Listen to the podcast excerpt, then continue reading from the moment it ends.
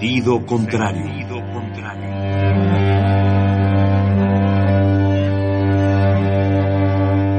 El Museo Universitario del Chopo presenta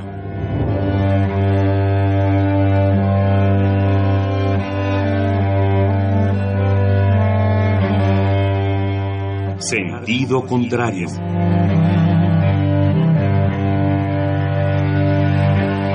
Una emisión de Marcelino Perelló. Producida para Radio UNAM, con la participación de Javier Platas.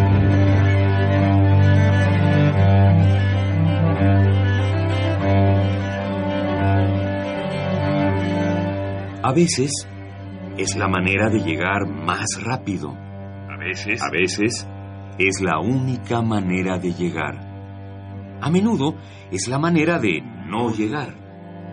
Y pese a todo, casi siempre es lo único que tiene sentido.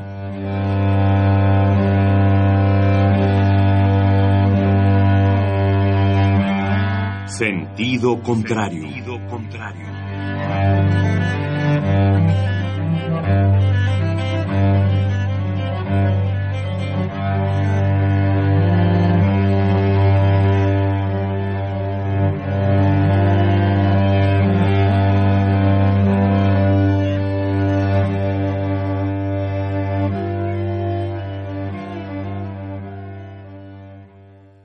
Son chingaderas, me cae.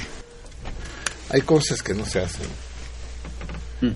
Por, por, por simple respeto, por simple dignidad, por, por amor al otro, por que humillar al débil ha sido siempre una actitud de prepotencia y de soberbia insoportable. A ver, ¿qué les costaba a los putos chilenos de mierda ganarnos 2-1? 3-0. No, ahí ya empezamos. no, pero 2-1, digamos así, para que quedara más visible. Ahora, el 3-1, 3-1 sí. 3-1 te lo... 4-0 no. No, no. Pregúntale a los gringos ahorita. ¿Cómo se siente? No, no, no. Dos una más. Pero ya querer hacer leña del árbol caído, cabrón. De chingate los que ya no saben ni para dónde está su portería. Esto, esto no se hace, cabrón. Salieron todos con el rabo entre las piernas, ahí cabizbajos no se atreven a salir a la calle, se disfrazan, los que no tenían barba se la ponen, los que la tenían se la rasuran. Para que se nos quiten las ganas de jugar fútbol para el resto de nuestros días, digo, es lo, lo único que puedo entender. Y uno, y dos, y tres, y va otro, y cuatro, y cinco, y seis, y... No, es, es, es infame. Somos latinoamericanos, no somos latinoamericanos, cabrón. Es decir... Recibimos a un chingo de chilenos en el 73. ¿verdad? Así es, así. Uh -huh. ¿Qué no fuimos cordiales con ellos?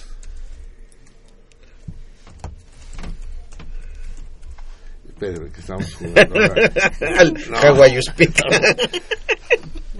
Estamos jugando a las manitas. no, cabrón. Piedra, papel No, más, más, más, más. Más, otro más. Eso, eso. Y uno más. si te hubiera dicho que 11, pues mejor, ¿no?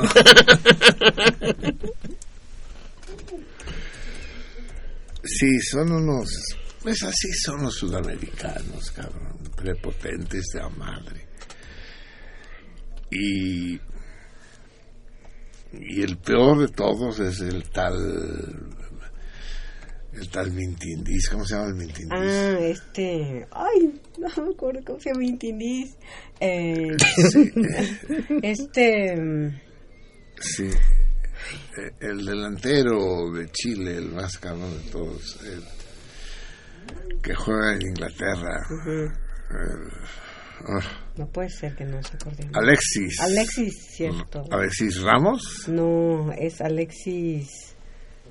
Ay, Alexis. Ayúdenme, cabrón, no me dejen solo. Parecen chilenos. Alexis Sánchez. Sánchez, Alexis Sánchez. Eso.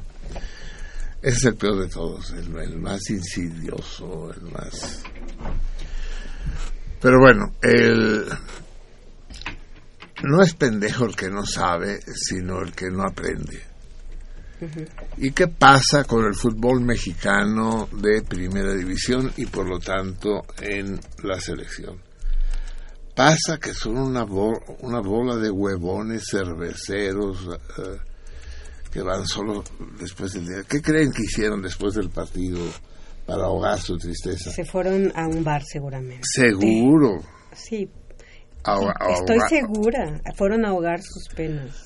fueron a bar a ahogar sus penas en, en whisky o en ron o en tequila. Me cae. Porque así es el ambiente futbolístico en México. O sea, no hay cosas que serían inconcebibles en Europa. Aquí, ah, vamos a echar un trago, cabrón. Antes, durante y después del partido.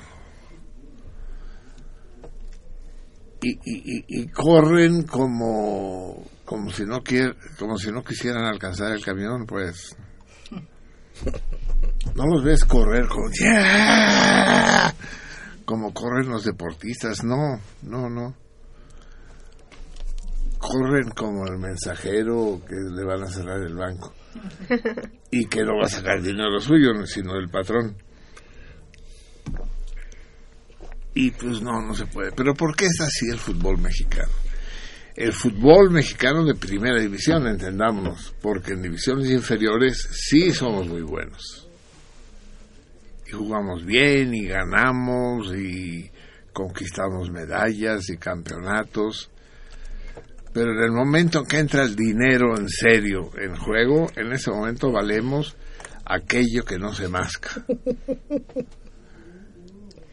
y, y nos ponen como nos ponen, pues, nos, nos repasan. Total, al que va a correr es el entrenador, ¿no? Val- vale madres, no hay pedo.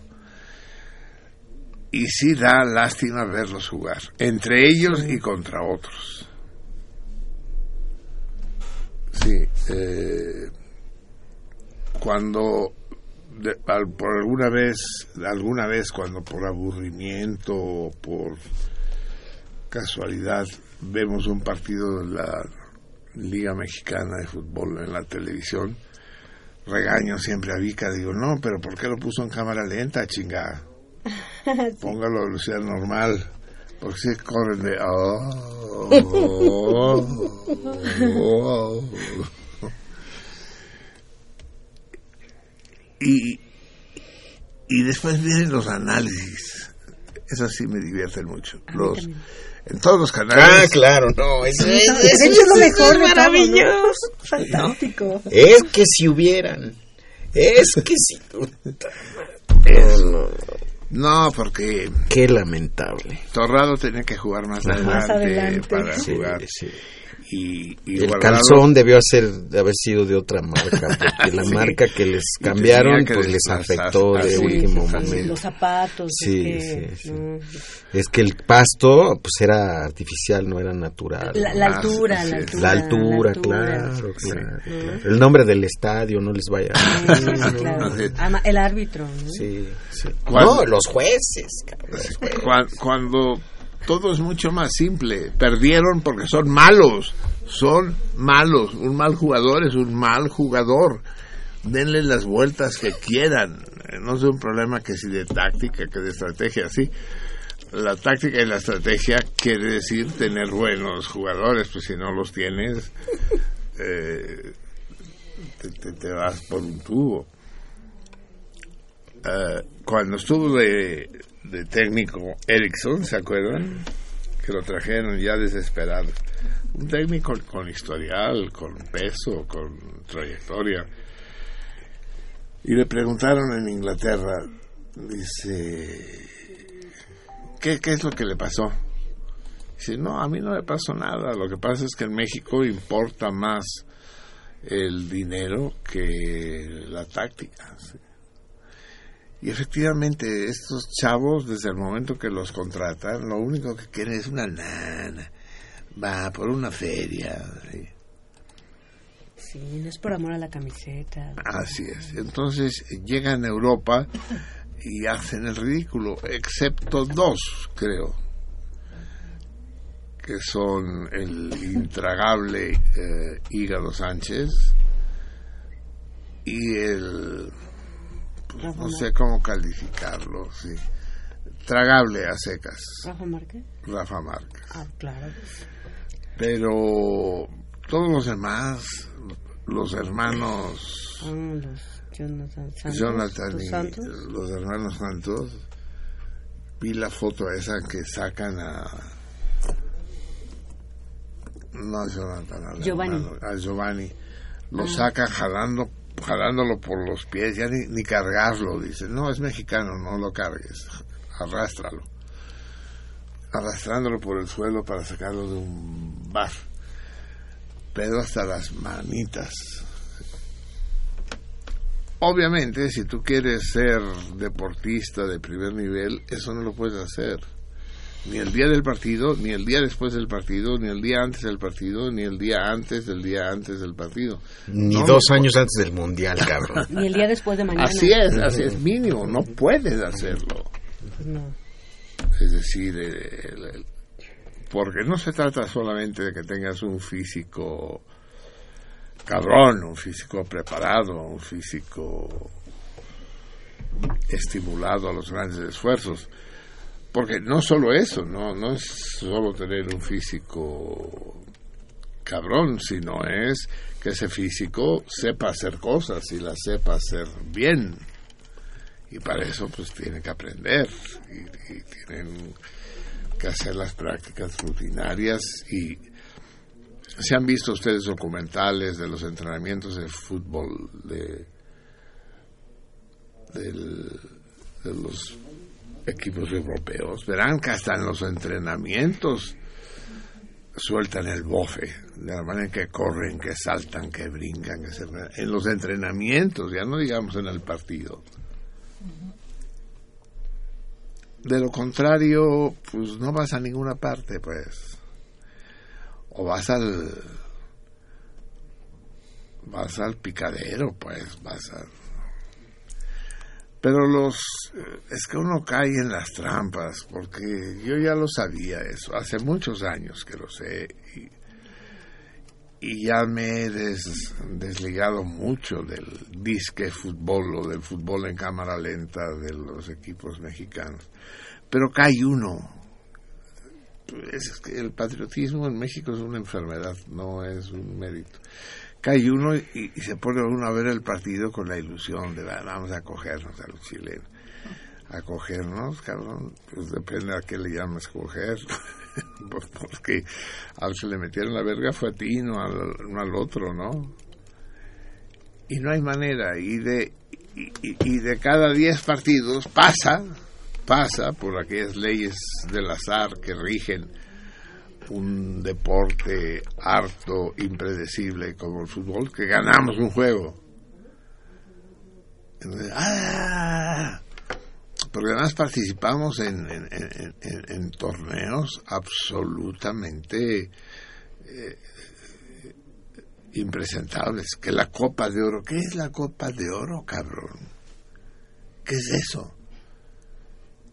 Ya solo les gusta el fútbol mexicano, vamos a decirlo claramente, el fútbol mexicano ya solo le gusta a los gringos a los mojados, es decir, a los mexicanos de allá del otro lado. Ellos son los que van y llenan los estadios, de allá del otro lado. Como les pagan más y, y el público sí les aplaude y grita con más énfasis, puto, al, al portero enemigo cada vez que despeja, aunque esta vez ya le gritaban puto al, al- al pobre ¿cómo se llama? ¿Cómo se llama? Ay, ese- ¿Ochoa? Sí, el Memo pero ¿cómo se llama? Memo, Guillermo. Memo, Memo Memo. Ochoa. Sí, ya en el, en el despecho, ¿no? Es, es el güey que hace todo lo posible para que su mujer lo engañe. Hace todo lo posible, la maltrata, no se la coge, o se la coge a chingadazos. eh, llega a la hora que se le da la gana cuando llega y la chingada. Y después anda a la cantina todo jodido. dice, Es que mi mujer no me quiere, cabrón. Y a chupar, cabrón. Pues a huevo que no te quiere, no, no, no te querría ni tu madre, güey.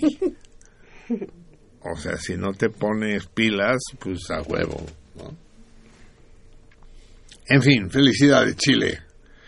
No es que sea gran mérito ganarle a esta runfla de inválidos, pero de todos modos nos dieron una lección. Una lección que aprendemos los aficionados dolidos, que no aprenden los pinches futbolistas, porque van a seguir igualitos. No va a cambiar nada. Porque está ahí Televisa y está toda mierda, pues. De hecho, la culpa no es de los futbolistas, los futbolistas son niños. Es una especie de kinder para retrasaditos. No, el, el- el- el problema son los señores Azcárraga y los mandamases y el, La Femex Food. la Femex Food, sí. eh, Puta, ¿no? pues sí, así me lleva la chingada, ¿no? El decio de María y el, toda esa caterva de tranzas, pues, que viven del bla, bla, bla, bla, bla, bla, bla, bla. Felicidades, Chile, me cae. Con todo, con todo el dolor de mi corazón, con toda la resignación, ojalá esta lección nos hubiera servido de algo. Lo que me temo es que no nos servirá de nada.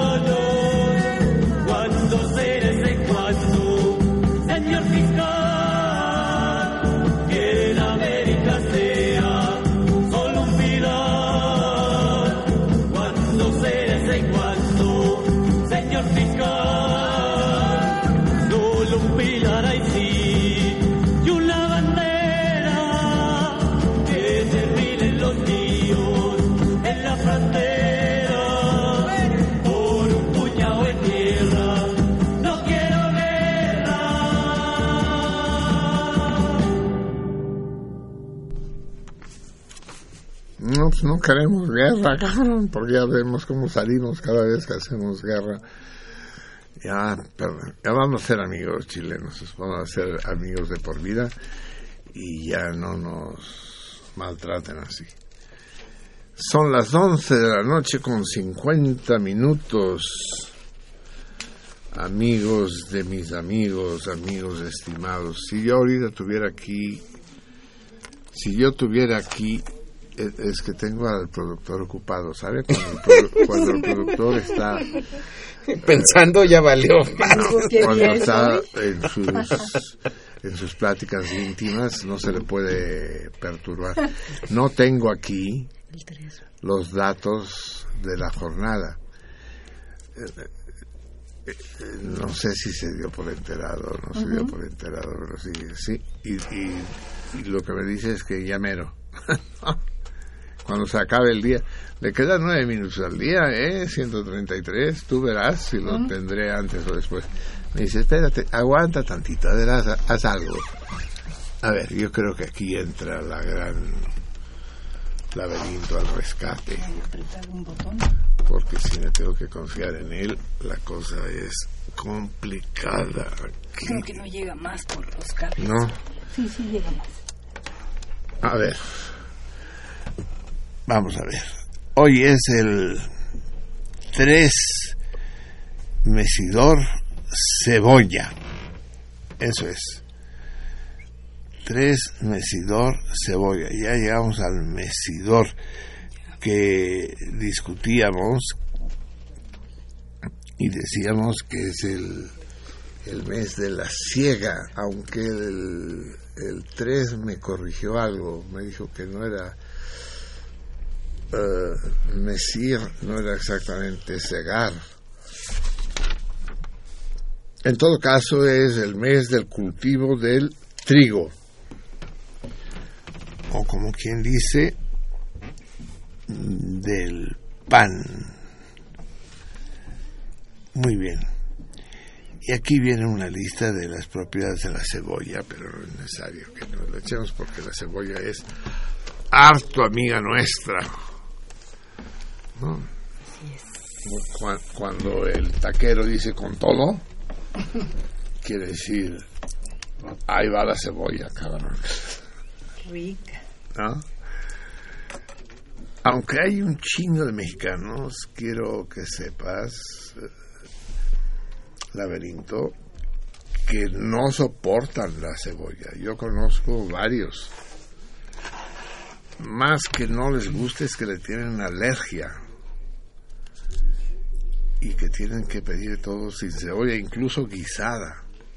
Pues entonces no son mexicanos, Mimi. Sí, sí. Mexicano que no le gusta la cebolla o y el chile no es mexicano. Bueno, ahorita el Chile creo que debe estar a la baja después de la de la madriza. ah, bueno, sí, claro. Sí. A mí me sigue gustando el chile, pero... pero, Pero no los chilenos. pero no los chilenos. Así Sí, me es. encanta el chile. A ver, amigos míos, eh, ya debe estar en camino nuestro gran amigo, el, el ángel Macio Sare. Y no quiero hacer lo que hago siempre. Y hoy voy a hacer una cosa distinta a la que hago siempre, es decir, que no la hago siempre, que la hago solo casi siempre, que es, eh, vamos a poner el torito temprano, en este momento.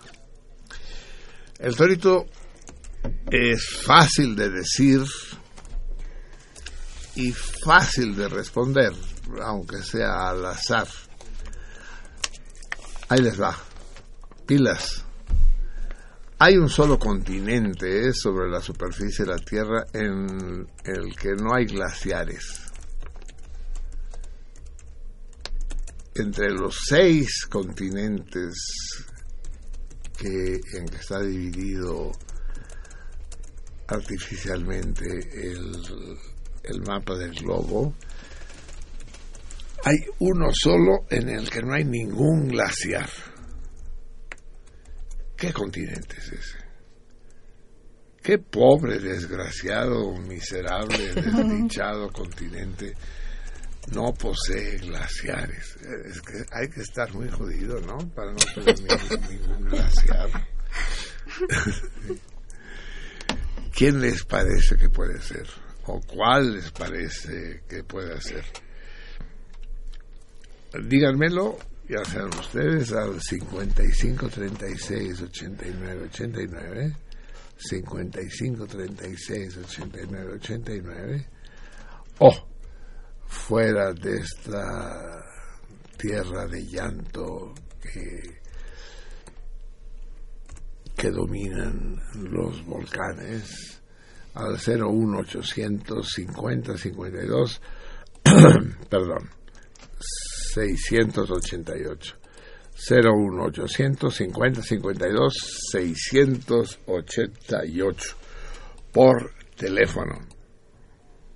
Aquí están nuestros telefonautas al pie del cañón dispuestos a platicar con ustedes de hecho, los teléfonos se desarrolla otro programa, otro sentido contrario, una especie de sentido contrario 2. Este programa es multidimensional. Así es.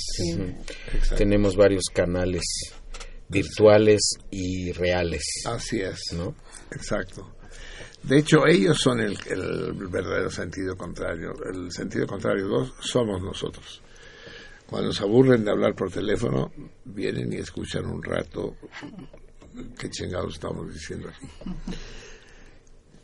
Pero también existen otras posibilidades. Pueden hacerlo vía internet.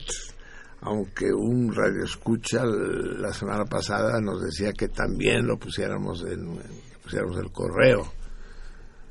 ¿no? El correo electrónico, lo cual ya es un desmadre, amigo mío. sí.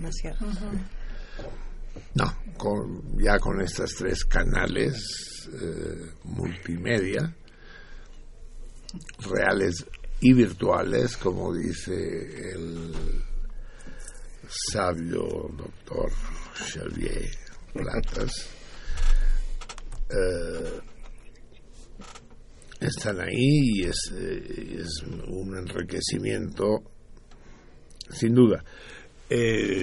Nuestras hot girls hasta se visten así especialmente para contestar el teléfono, no crean que van vestidas normal, ¿no? Sí, Si son hot girls, tienen hot pants. Y hacen hot cakes. ahí sí. Y además hot cakes, hot dogs. Hot cakes y hot dogs. Hot cake, hot dogs. Eso. En la, Pues sí, porque están en la hotline, ¿no?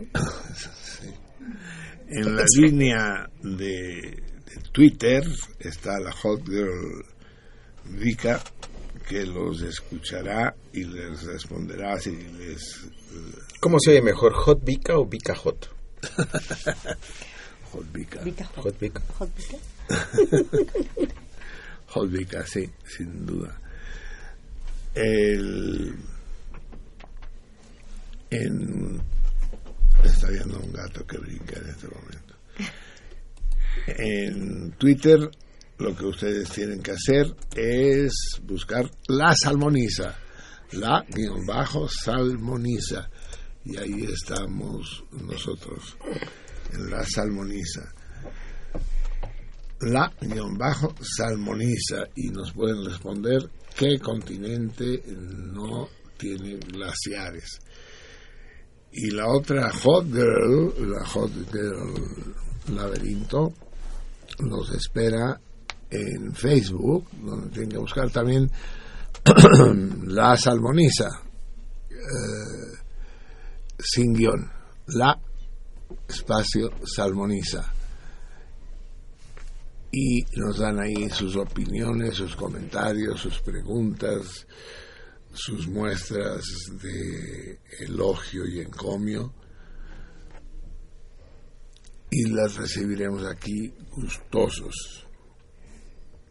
Recuerden, en ambos casos, mandar la respuesta al torito por vía por vía privada en el DM de Twitter, direct messages, mensajes directos y en eh, Facebook mediante inbox o mensajes personales, así, para que no se balconee la respuesta que ustedes dan. Si es, si es correcta, para que no echen a perder el juego, y si es incorrecto, para que no nos despisten al resto de nuestros salmones. Muy bien, amigos míos. Ya está desesperado eh, el arcángel divino. Ya está moviendo las alas como dice, si no me van a pedar, mejor me voy. No, no, no. no. No, no, sería, sería- Es sería pecado, des- es pecado, es pecado. Y nosotros somos muy, muy devotos. Bienvenidos, Ángel.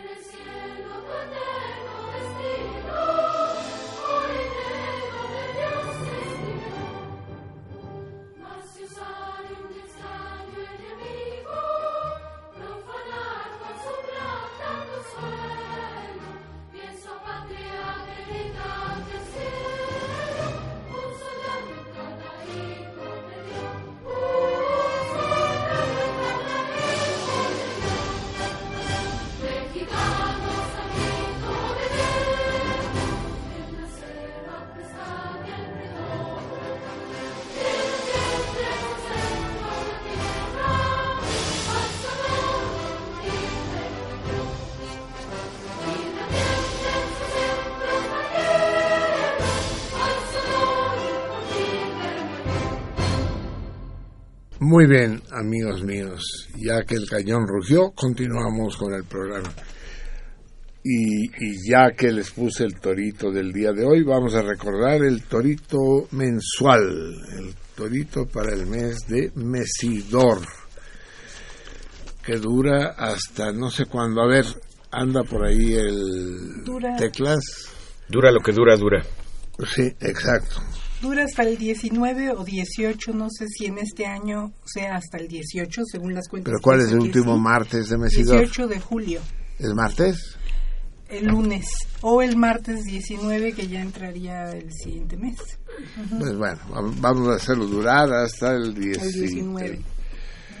eh, el, el primero eh, frutidor Sí, ahorita te digo. Ah, primero termidor. termidor el, el mes de las termas el mes del calor.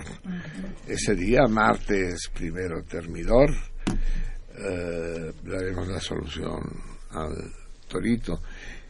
El premio para el torito mensual es nada menos que un grabado de. Gabriel Macotela le tenemos que decir que se, que se apure a pintar rápido, cabrón, porque estamos regalando los grabados suyos antes de que los haga. Y en cambio, el, el torito de Mesidor es un grabado también, pero de René Freire.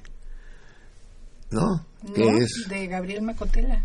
Torito del mes de Mesidor tiene eh, como premio Gabriel Macotela. dos, dos macotelas juntos. Vamos a discutirlo esto con.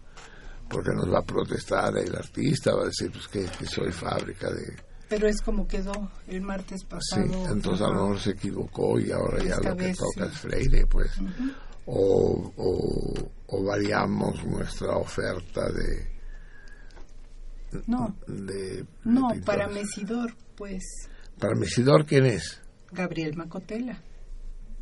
Es decir, que el torito que eh, se va a sortear el 18 o el 19 de julio, el 19, el martes 19, el premio es Gabriel Macotela.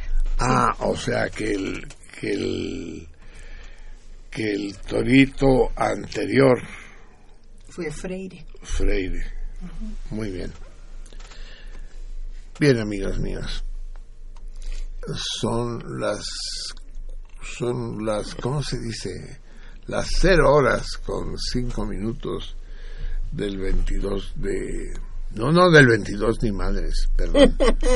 del 20 no, ¿No el 22? no, no. No. Ah, no me Ay, bolas, ay, ay. con- si ya de por sí. Tres. Estamos mi- miopes. Tres, tres Mesidor, Tres- tres de Mesidor. cebolla. Ah, es que tú tienes uno de esos iPhones antiguos que tenían el calendario en un calendario gregoriano. Sí. Sí, pero esos ya no se usan, hombre. Esos ya quedaron Ah, bueno. eh, aparcados definitivamente. Eh, lo que vamos a hacer ahora es mm, mm, recordar el torito mensual, el torito de Mesidor. Y es cuántos litros de agua, yo les dije metros cúbicos, no sé qué les dije, pero eso complica la cosa.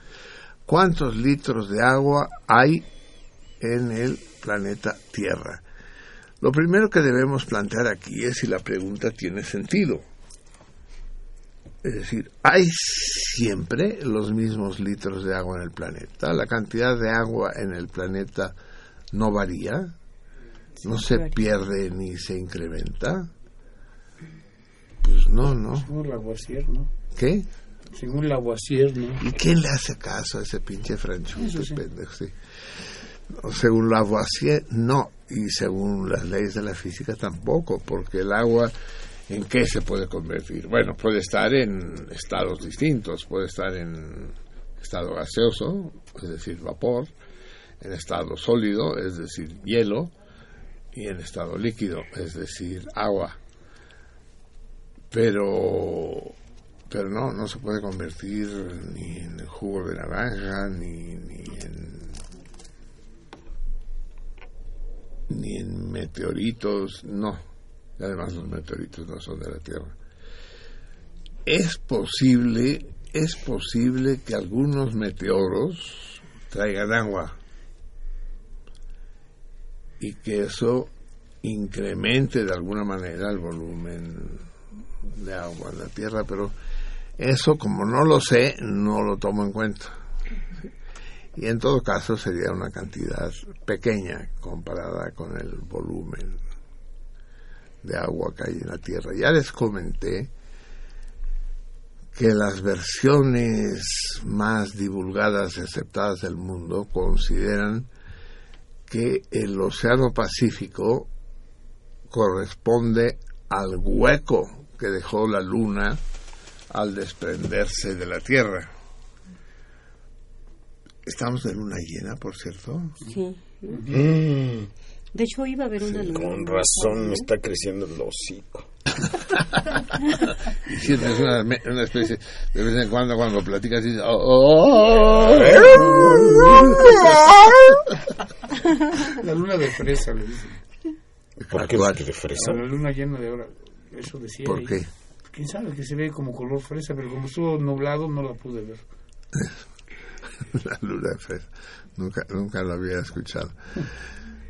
Sí, hay, hay luna llena que, se produce aproximadamente cada mes, un poco menos de un mes, ¿no? El mes se supone que es correspondiente al periodo de las fases de la luna es decir, al periodo de rotación, de traslación de la Luna en torno a su planeta madre.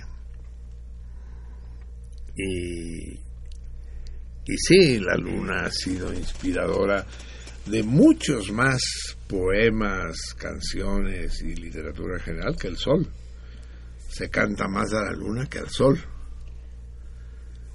porque en el sol no tiene uno ganas de cantar, tiene uno ganas de estar echadote ahí en, en la playa tomándose su, su coco fizz.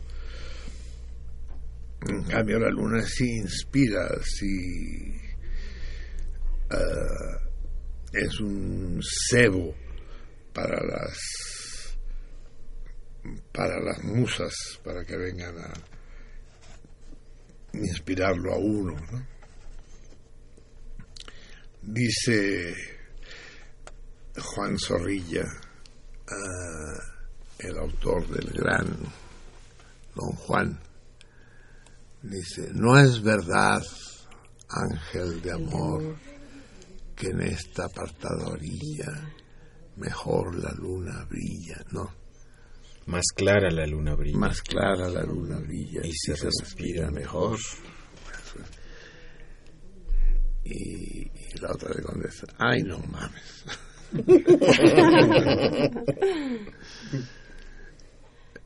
sí, el, el enigmático fenómeno de la luna. Hoy se les llama ah, pacientes con eh, disturbios de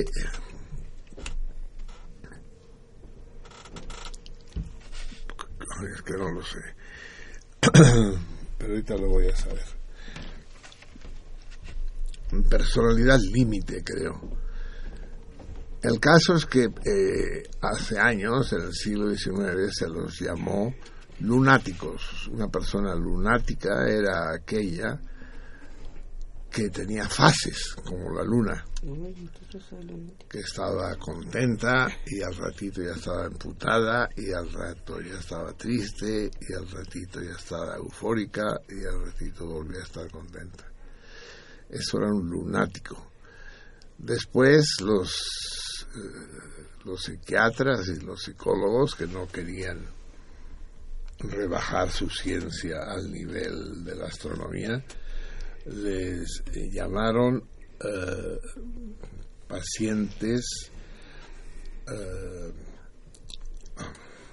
madre de mi memoria pacientes maníaco depresivos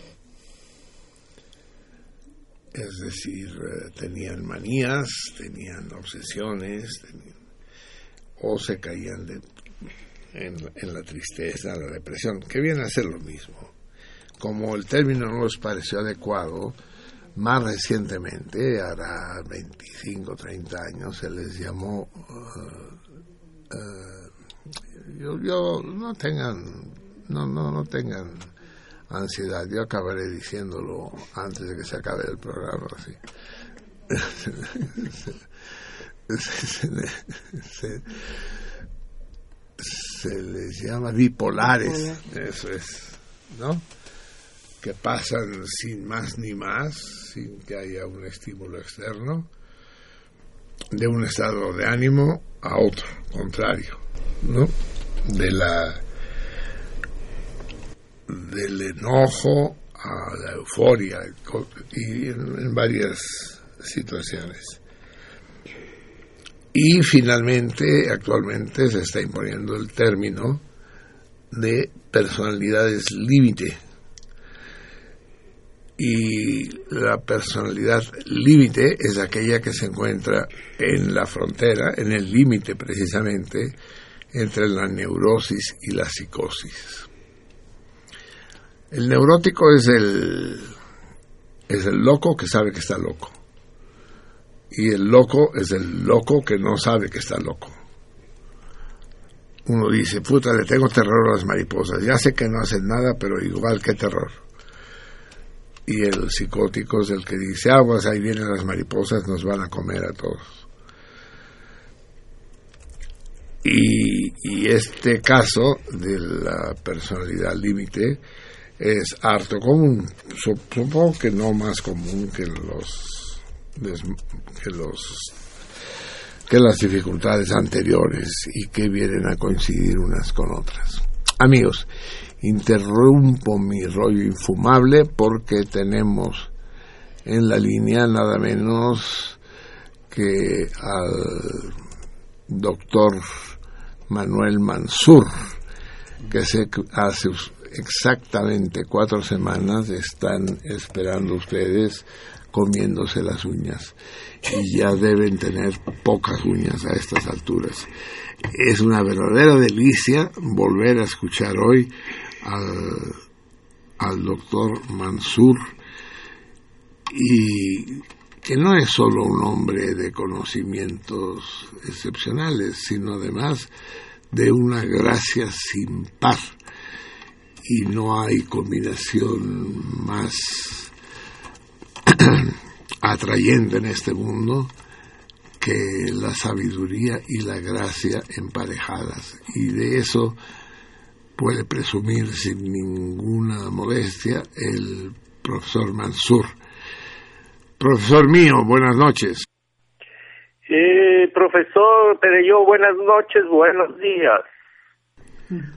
Aquí de nuevo, aquí de nuevo. Estimados lunáticos, en esta madrugada húmeda los escándalos siguen dirigiendo el destino de los seres humanos. Esta mañana, esta noche, les traigo la mirada sobre tres letras muy importantes que son la G, la N y la ñ. Eh, la G es la letra femenina por excelencia. La G contiene toda ella el misterio orgánico del universo femenino y en consecuencia de la procreación y el inicio del ciclo vital. Vean ustedes que es la letra de la genealogía, la gestación y la generación de la vida, de la gema y de la germinación. Su símbolo es el gineceo. Sus ciencias, la ginecología, la gramática y la genética. De esta última se gesta la gónada y el grano, el gemido y el grito. La gelatina recuerda el origen de la vida, lo mismo que la gruta evoca el nacimiento del agua. Geo es la diosa de la tierra y hay galaxias femeninas. Sus animales son el gato, la garza, la golondrina y la gacela. Sus flores la gardenia, el geranio, la gladiola y el girasol. La guanábana es la suculenta fruta de la mujer, lo mismo que el guayabo. Sus tres elementos deleznables son la guerra, la gordura y la grosería. Veamos ahora lo que nos refleja en su oculta originalidad la letra N. Acomplejada por la letra que le antecede, la M, la N anuncia, abraza y marca una clara tendencia a la negación. Nada, nadie, nunca, nulo, ninguno, negro, negativo, neutro. Es una letra nihilista. Aún la nube suprime al sol cuyos rayos iluminan y son la fuente primigenia de la vida. Igualmente la neblina niega el paisaje. También la necedad es un mecanismo que evita por inflexible todo proyecto. La N es la letra de la noche. Veamos ahora qué sucede con la ñ, la ñoña ñ. De todas las letras, es esta desdichada consonante la menos representada en el idioma. Miren ustedes que de las 2.133 páginas que conforman el diccionario de la lengua española, en su vigésima primera edición de la Real Academia Española de 1999, las palabras cuya inicial es la ñ apenas llenan una página y cuarto, buena parte de ellas surgidas de varias lenguas nativas de Sudamérica, como el guaraní o el quechua. No obstante esta escasez, la ñ reúne en su dominio un respetable número de palabras unidas por un destino común. Veamos cómo todas ellas expresan de una u otra forma la ñoñez. La ñ sirve para significar al servir y adulador o al que no tiene ambiciones, ñangotado, al consentido mimado en demasía, ñaño, a las cosas inútiles o ridículas, ñaque, al que lleva la cara arruinada por los piquetes de viruela, ñaruso, al que le falta un dedo o una mano, ñoco, y en fin, a lo que es despreciable, ñiquiñaque. Tal parece que su sonido remite a los humanos, no importa su linaje o su ubicación, a todo aquello que significa lo insustancial, lo incompleto y lo apocado. Y es que no hay peor ñoñería que pedirle a un niño que coma ñame o ñoqui o carne de ñandú, porque o se vuelve un ñaño o se hace un simple ñiquiñaque. Bueno, querida audiencia, lunática audiencia, ahora, después de haber hecho esta revisión de tres letras claves de nuestro alfabeto, ahora termino reclamándoles dos breves poemas relativos al cuerpo. El primero es una oda a la gordura, algo que hoy en día se vuelve cada vez más común. He aquí la oda a la gordura. Desafío a los límites de la proporción y de la escala. Todo es masa, forro de oso gigante, volumen insaciable, bofo que confirma la lentitud de la existencia, himno a la grasa con que el dichoso cuerpo afirma su decisión de jamás detenerse, el exterior que se deglute mientras las viandas se acumulan, los intestinos crecen y el ombligo desaparece, depósito descomunal de manjares monumento al exceso, totalidad inflada hasta que las pieles se colapsen. Y querida audiencia lunática, termino esta noche, después de extrañarles durante varias semanas, con un poema que se titula La rebelión del cuerpo. Mi cuerpo es quien te busca, no soy yo.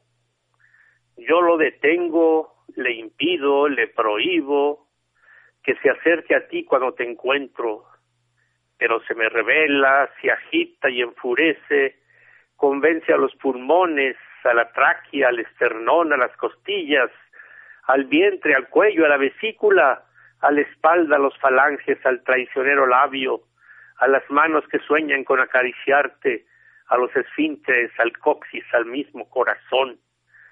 Y frente a la rebelión, frente al motín de órganos, de piel, de extremidades, yo uso el látigo, amarro todo su volumen corpóreo, le grito, le ordeno, le amenazo, reprimo sus movimientos, lo aíslo en un cuarto sin ventanas, lo castigo, lo torturo, lo distraigo con juegos, con masajes, con ejercicios deportivos, con baños de vapor, con aguas termales.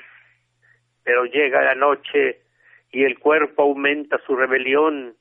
Veinte, cuarenta, ochenta veces se desquicia, se vuelve loco, se vuelve loco. Ante ese panorama, frente a la rebelión indetenible, ni modo, me quedaré sin cuerpo, solo así podré quererte en paz y para siempre. Buenas noches, buenos días, mis queridos lunáticos.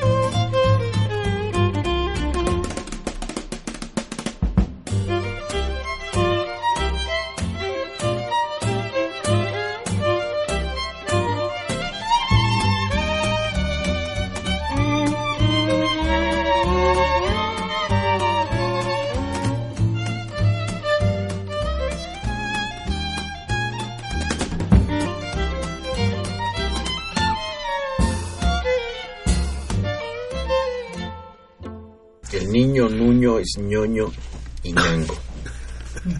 Oño. Sí. Es que el, el ingenio mordaz del del doctor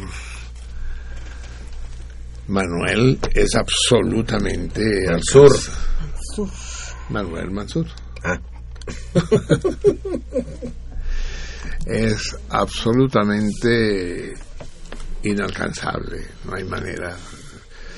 Se te escapa de las manos y te, te sorprende y en cualquier momento te da el mordisco que te, que te hace cagarte de la risa. Extraordinaria, como siempre, su análisis alfabético y sus poemas correspondientes. Maravilloso. Un verdadero goce. Pero es un goce que deja... ¿Cómo se, cómo se llama lo que queda en el, en el fondo de la taza de café? Este, Pozo. los calzones. Pozo. Ah, no, esos son los frijoles. ¿no? No, se queda en el fondo de otra cosa, sí. Pozo, pozo, pozo. Sí, y entonces Mansur nos hace reír, pero queda un pozo, queda un pozo que nos obliga a reflexionar durante días acerca de lo que propone, acerca de lo que intuye y fabrica. Maravilloso. Y al final eh, quise acompañarlo, es un decir, después eh, hice rematar su intervención con esta obra histórica que es a Yehudi Ben Nuhin y a Stefan Grappelli tocando a dúo en el, en el proyecto eh, Celosos. Y en este caso mm, escuchamos T para de Humans, T for two. Chifotu. Sí. Y que nos remite a otras épocas, a otros momentos, a otras vivencias. Muy bien. Muchísimas gracias por el regalo de cada mes del profesor Mansur. En el antiguo calendario gregoriano, eh, ayer fue 21 de junio. Es decir, en nuestro calendario fue... Cebolla. Tres.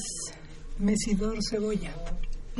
Ah, sí, claro, porque la cebolla pasó rápido. Lo que no sabemos en qué día estamos ahora. Cuatro mesidor Verónica. Verónica. Cuatro. Verónica. Mi, es es, mi día. es su santo. ¿Y qué me va a regalar? Quiero mi regalo. Es lo primero que pienso. es una herbácea perenne. Es una herbácea. herbácea, me gusta. Sí, ya le Y voy a- perenne herbácea, también. herbácea. Nativa de Europa y Asia. Es una planta, pues. Sí. Sí. Ajá, del género de Eve de Nueva Zelanda. ujú. Las Verónicas dice son herbáceas, bueno es que es tra- una traducción y una traducción medio mala, de tamaño mediano o grande, cabeza eh, que desarrollan, no está bien este traducido como para poderlo leer, Sí. eh, pero ¿Se este, come? es una flor púrpura eh, nativa de Europa, Norteamérica y Asia. Y mm, se come, se come, no, creo que no. Me Sí, como. sí, Yo creo que sí, Yo creo que sí soy. Se, se- salvó usted. Pero ella dice que sí. ¿Cuál se salvó? Ella dice que sí. Así es. No puedo leer gran cosa porque es una traducción y una traducción Insufrible. Entonces, dos, dos mesidores ¿no? Mm, sí. Eh, cuatro mesidor. Hoy. Hoy es cuatro mesidor. ya. Hoy es cuatro mesidor. Ujú. Y es. Veronique. Verónica. Hoy es Verónica, sí, Hoy. porque ayer era cebolla. Ajá. Sí. Eso. Es muy hermosa la canción, el poema de Miguel Hernández, las nanas de la cebolla. Pero como ya quedamos que aquí no volvemos a oír a ese pinche traidor españolista, que es el Juan Manuel Serrat, a menos que nos la chifle eh, o nos la toque al chelo Ah, yo encantado. Sabes. el Xavier, no, no lo oiremos.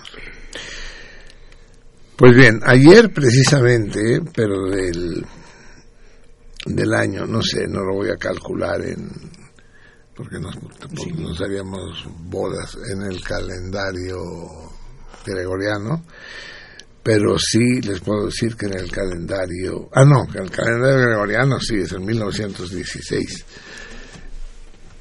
que, que no sé, debe ser como el año 200 del, del año revolucionario. Se celebró la célebre batalla del Carrizal. Célebre porque fue, si no la única, de las pocas que ganaron las eh, las tropas mexicanas frente a las gringas cuando se produjo la llamada intervención punitiva del general Pershing. O sea, Pancho Villa, que no se andaba con chiquitas, dijo que iba a invadir los Estados Unidos. lo, lo- lo único que pudo invadir fue la ciudad de Columbus. ¿Dónde estaba Columbus? ¿En Texas? Creo que sí, es Texas. No sé, algo así. Eh, pero así como entró, salió. Ohio, dice aquí. No, No, hombre, ¿cómo crees? Es que debe haber más de un Columbus, ¿eh? Sí, sí. O sea, tan, tanto miedo les dio Villa que se fueron a Ohio. Dicen, no, aquí, aquí no nos quedamos, cabrón, pintémonos de colores. así vienen en Ohio. Eso fue en 1916. Nuevo México. Eso, Nuevo México. Eso eh, condujo a la expedición punitiva, como se llamó, en- comandada por el general Pershing, eh, eh, jefe de armas en El Paso, Texas. Él sí estaba en Texas. Y salió con sus tropas e invadió México en persecución del Centauro del Norte. dentro del episodio histórico eh, más conocido como la expedición punitiva. Eh, el presidente Carranza, ante eso, prohibió terminantemente a las tropas gringas seguir avanzando. Seguir avanzando, excepto de regreso. O sea, tenían derecho a avanzar hacia atrás, Pe- pero no hacia adelante. A Pershing le valió verga lo que hicieran o dictaminaran las autoridades mexicanas y siguió en persecución de Villa. Ya desde entonces no nos pelaban, fíjate, no son los chilenos los primeros que nos ningunean, ya a tiempo que nos ninguneaban. Y, y siguió hacia adelante en busca de Villa. Eh, el general Jacinto de Treviño advirtió al general Pershing que si seguía violando esta disposición presidencial, las tropas mexicanas iniciarían la defensa armada, el contraataque. Eh, sin embargo, Pershing no lo peló y siguió hacia abajo. El caso es que eh, Villa se encontraba en Ahumada, en Chihuahua. Y ahí fue donde atacaron primero los gringos, el capitán Boyd, armando de un escuadrón de caballería e infantería, marchó rumbo al rancho de Santo Domingo, propiedad de los gringos. De manera que se encontraban muy cerca de la población del Carrizal, ahí mismo, en Chihuahua, que colindaba con el rancho de Santo Domingo y Villa Ahumada. Creyendo los estadounidenses que Villa podía encontrarse en el Carrizal, enviaron un destacamento. Siempre los hizo pendejos, ¿verdad? Villa, los traía jodidos a los gringos. Así como los pusieron hoy los argentinos, Villa sí los traía a salto de mata. Así que el 21 de junio, es decir, ayer se cumplieron, pues ya no sé cuántos Cien. años. 100 años. Es mi 2016 menos 1916 da 100. No sé, tú eres el matemático. Perdón. ¿Cuánto? Sí, sí, mujer, sí, son dos. Quería resolver la cuestión con, una calculadora, que es la mejor manera de hacerlo, sí. Entonces, al amanecer, se vieron llegar a las tropas gringas de- desde el Carrizal. Salió a, a interponerse y preguntar al comandante Boyd cuál era el motivo de su visita. a lo que respondió que se perseguía a unos desertores. A lo que el jefe gringo insistió en pasar. Rivas pidió instrucciones al comandante de las tropas mexicanas. ¿Cómo pedirían instrucciones en esos tiempos? ¿Por el celular? Sí, pues a huevo, ¿no? Dice, chin, no me contestas. No, no hay, no hay línea. No hay señal. No hay, no hay- no hay señal. Estás en otra compañía, entonces. Sí. No hay roaming. No es roaming automático. Y se le respondió por la misma vía, Celular.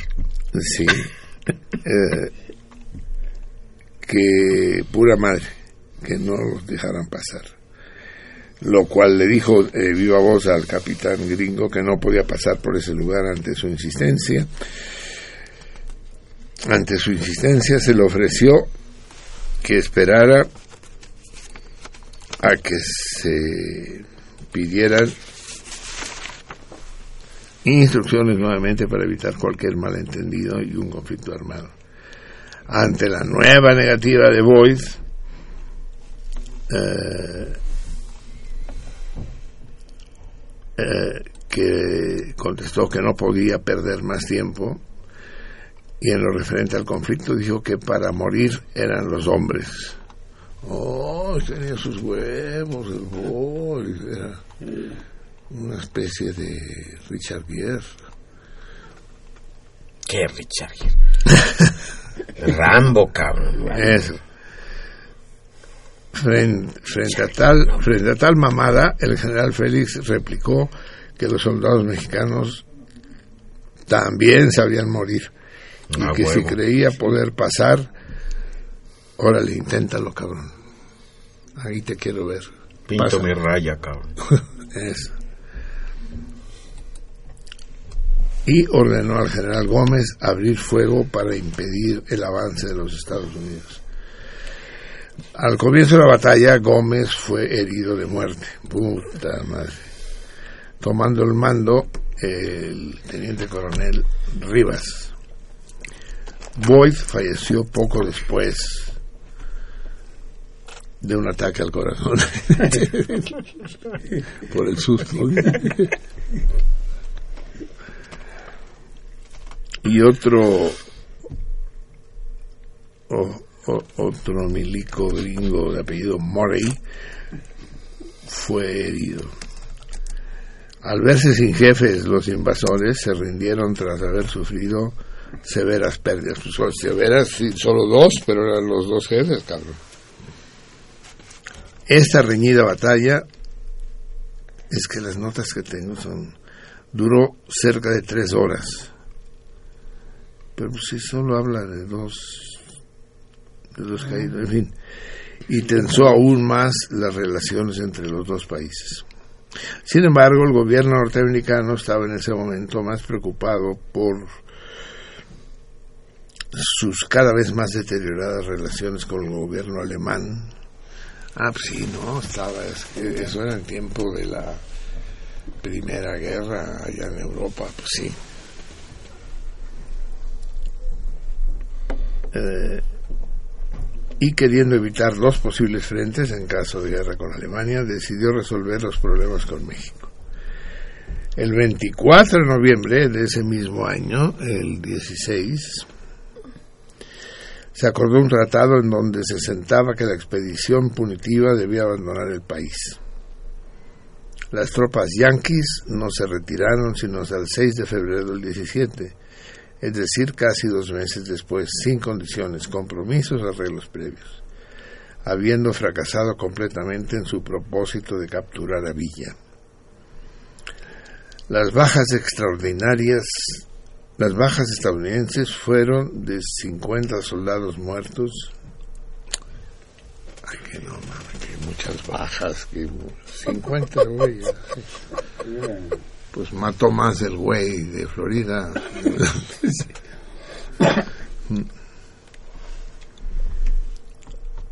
27 prisioneros, además de que se capturaron 22 caballos y numerosas municiones.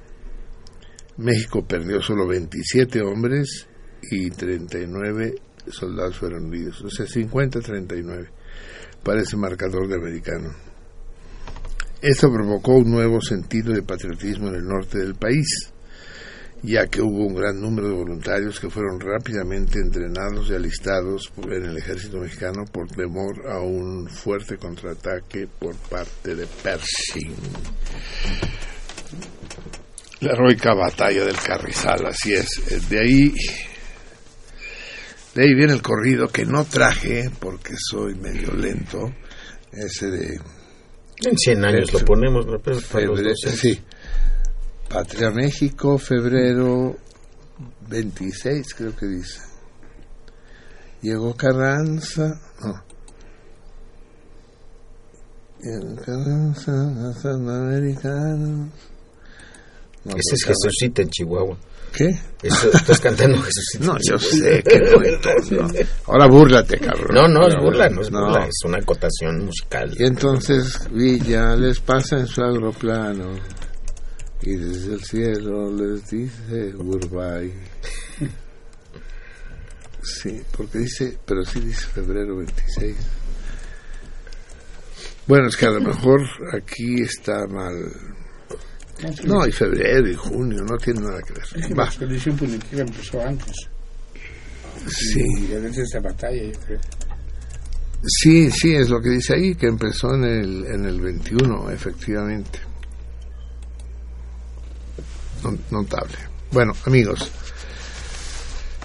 va, vamos a ponernos un poco alegres porque andamos a, a pesar de a pesar del vaciadísimo texto del profesor Mansur.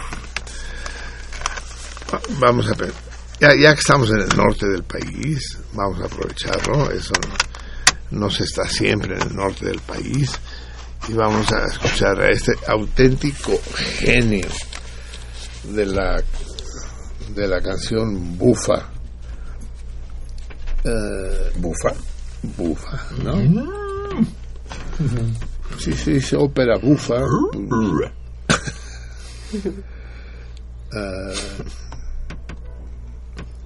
Va- vamos a poner el párpado caído Órale. con hace muchos años. ¿Qué pasa? Si crees que en- entiendo tus pinches signos, ve aquí como un hombrecito si tienes huevos y me lo dices en la cara, cabrón. Pinche Pershing. A ver, 133, dime qué pedo. ¿Ya no, no tenía importancia?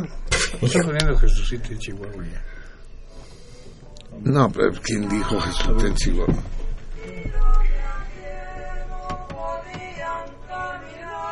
Ah, que apareció la canción esa. A ver, va, súbela porque, y vuelvo a poner el principio porque no lo oí. Pues avísenme, cabrón, ¿quién saqué Sí, programa? están allá. que- ah. Me, me siento yo en la cabina de control, de descontrol. Como dijiste que son varios programas en uno, entonces se lo tomaron. Exacto. Sí. E- Ellos dicen, bueno, vamos a hacer otro diferente. Pero ¿se puede oír más fuerte? Sí, se puede Pues ir va. más fuerte. Venga. Pero avisen cuando hagan esas trapacerías.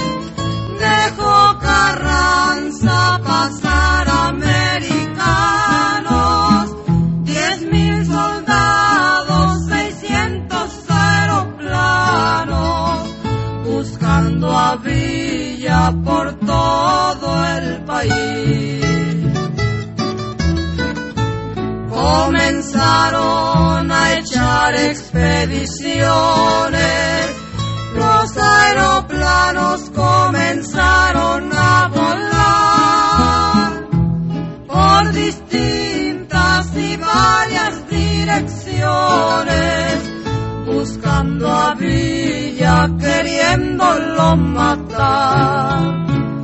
Los de a caballo no se podían sentar y los de a pie no podían caminar. Entonces Villa les pasa en aeroplano y desde arriba les dijo goodbye.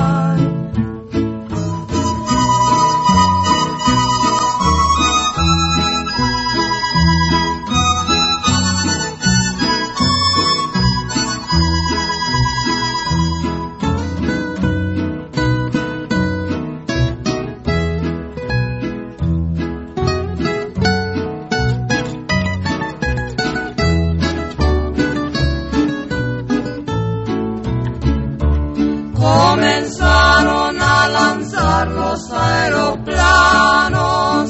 Entonces Villa un gran plan les formó.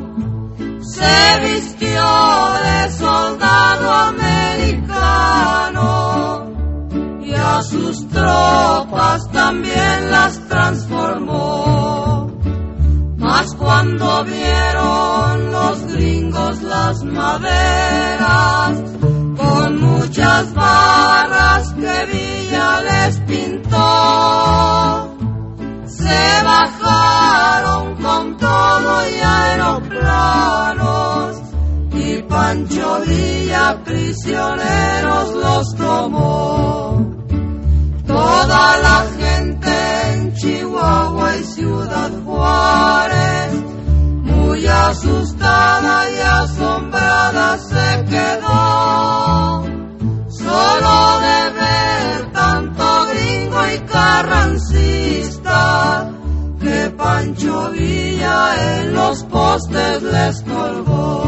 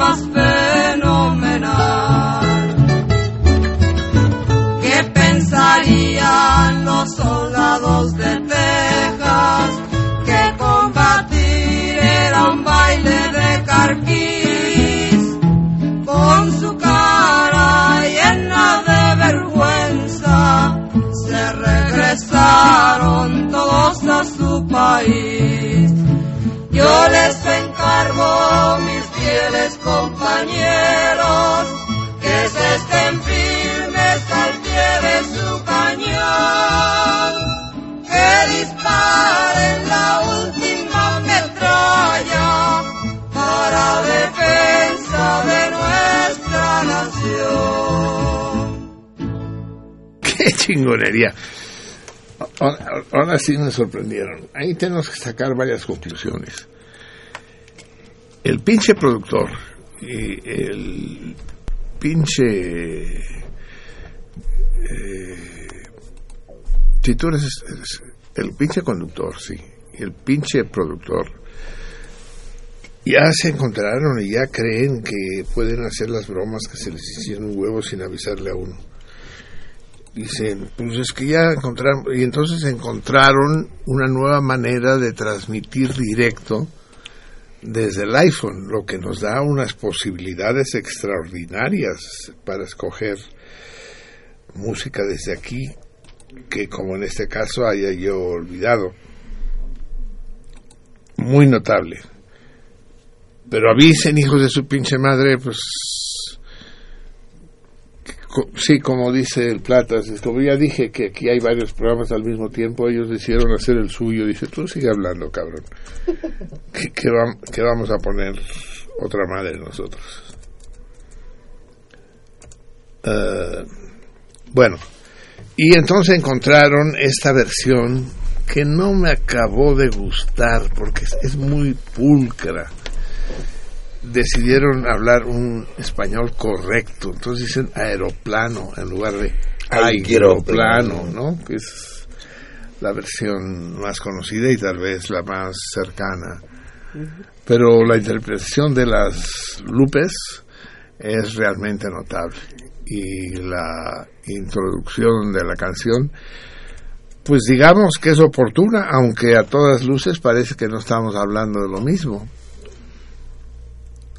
y es posible que eh, haya habido una distancia Patria México febrero 26 dice Sí. entonces ya no es la expedición punitiva, pues. Luego pasa con las canciones populares, ¿no? Que la letra se va deslizando y ya no se parece a la original. Pero bueno, de poca madre, ya sabemos que funciona y funciona bien. Esperemos que ustedes también lo hayan escuchado con la nitidez con la que se escuchó aquí en, Está el Miguel, estudio. está Miguel, cabrón. Pues está Miguel Ángel, pues sí. Claro, el gran Miguel Ángel. Si no hubiera el disco, lo cantaba él, Sí, claro, pues, sí, Miguel sí. Ángel, otra cosa sería. Así es. Bien, amigos míos, ya son las 12 de la noche, las 0 horas, como quien dice. Eh, toma corte 1.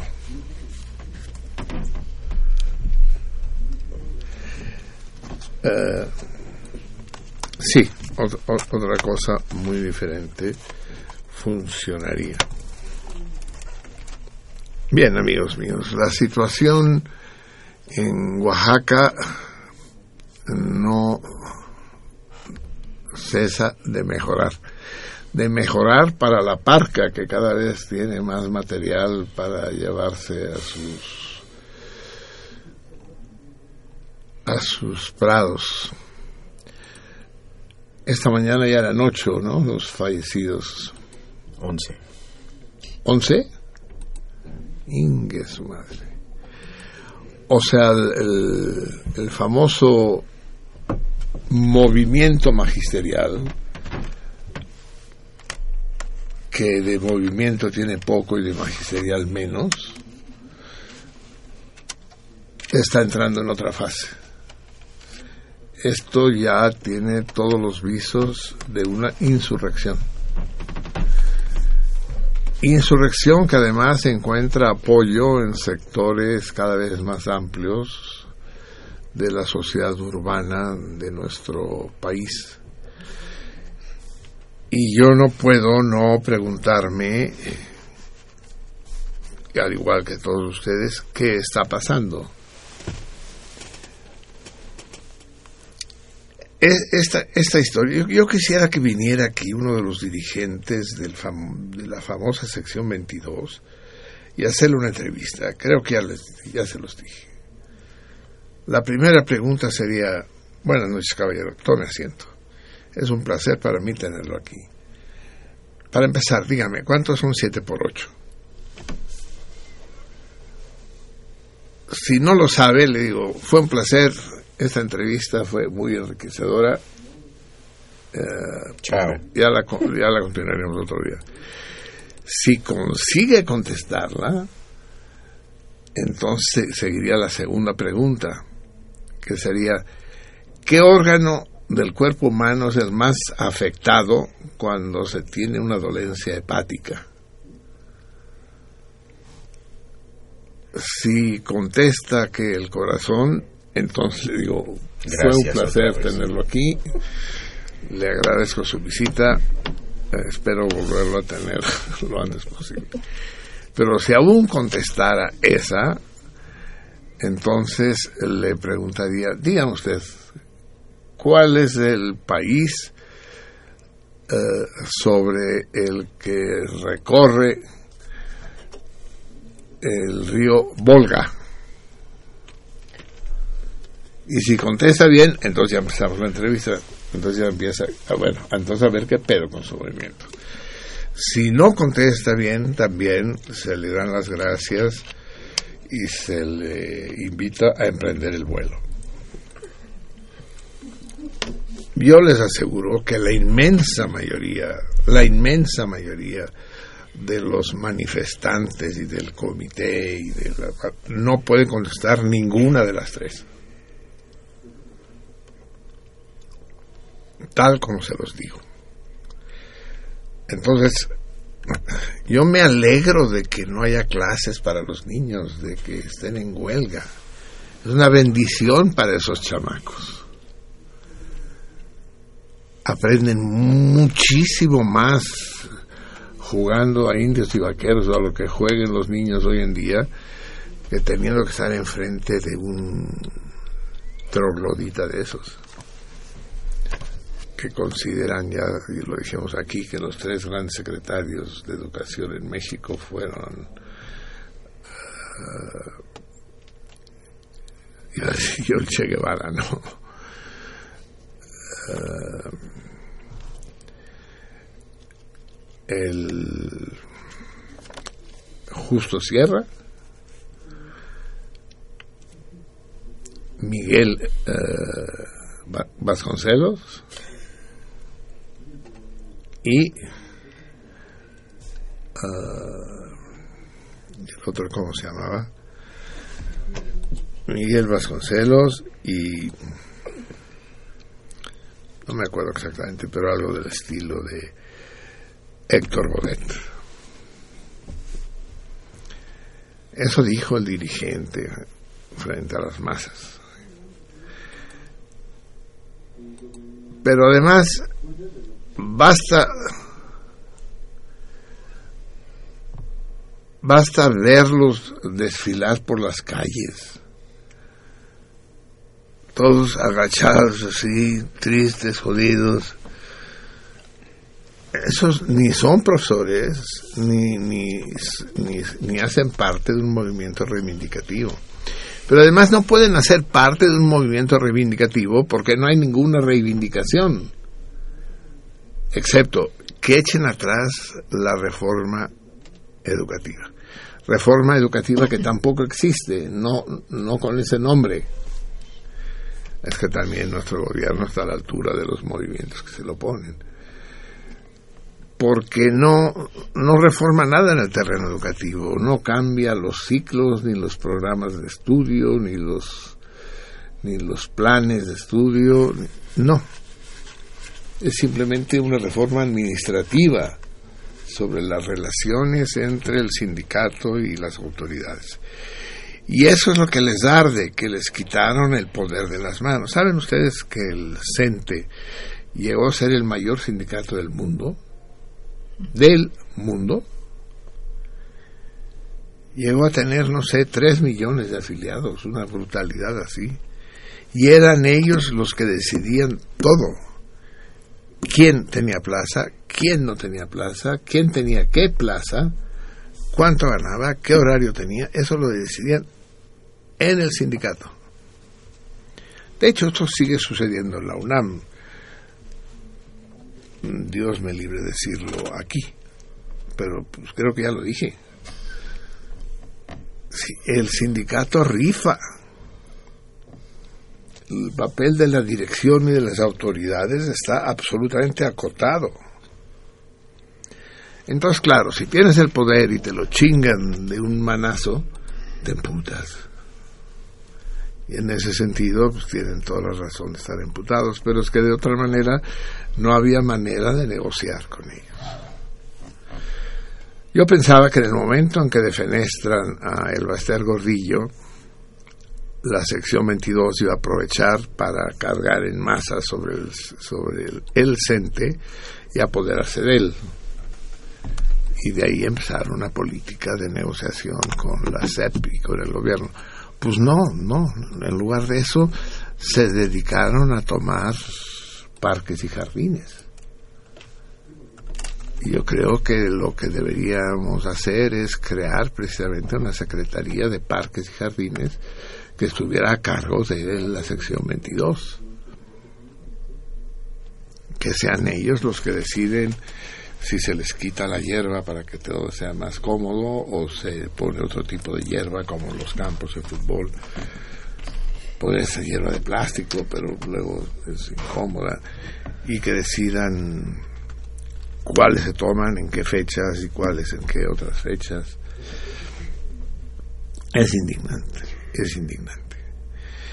Es indignante, pero al mismo tiempo hay gente que clama porque el gobierno los reprima, porque el gobierno se les enfrente. Y lo hace, pero a medias tintas, lo hace de manera tímida, y eso es lo peor que pueden hacer. Se trata de una provocación, eh, una provocación comandada por quién sabe quién desde quién sabe dónde. Mi, mi versión que se va acendrando cada vez más es que son los Estados Unidos. Veo difícil que una fuerza nacional tenga el poder de movilizaciones. Y cuando digo Estados Unidos, pues quiero decir la Casa Blanca, la CIA y, y que man, mantiene, mantiene el movimiento en rescoldo, excepto cuando empieza a hacer llamaradas como ahora. Y es, eh, es realmente un laberinto para Peña Nieto y su gobierno cómo enfrentar tales provocaciones, por eso se llama una provocación. Quieren provocar la respuesta del otro. Dice, órale, órale, órale, entrale, entrale, entrale. Eres puto, eres puto, eres puto. A ver, ¿qué tienes que decir? Eres puto, eres puto, eres puto. Porque si el otro cae en la provocación, es peor, es echar leña al fuego. Y si no cae en la provocación, pues esto va subiendo y subiendo y el suflé se va inflando, inflando, inflando. Pero es que ya llegamos a un punto donde la provocación se ha vuelto insoportable. Aparte de provocación, la única yo lo que diría es que lo que está sucediendo en Oaxaca no tiene nombre. Y si nombre tuviera sería el del circo. Es un circo, pero no no es un circo divertido es un nombre del circo en función de que se trata de dar la apariencia de qué. Y que y que el público quede, sobre todo los niños, como ahora en ese momento, quede embelesado por las uh, cabriolas de los artistas. Pero no es que yo no haya tenido a, uno sentado, yo no, yo no he sabido, sí, supe que hoy en la mañana entrevistaron a un Loret de Mola, nada menos. Entrevistó a un, a uno de, un, a un vocero del movimiento que a lo mejor sí sabía el 7 por 8 pero no sabía dónde estaba el río Volga porque no podía atar dos palabras seguidas. Uh, y que no hay no hay el más mínimo proyecto de arreglo, de solución. Bueno, a ver, vamos a ver, ¿cómo lo hacemos? Entonces ellos están cerrados, se anula la reforma educativa. Por principio no puede anularse porque es una decisión del Congreso de la Unión.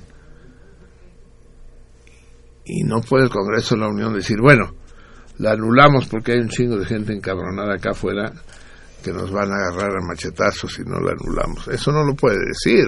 Tiene que haber algún algún justificante, alguna razón que se sostenga en, en dos o tres o en cuatro patas. No puede ser.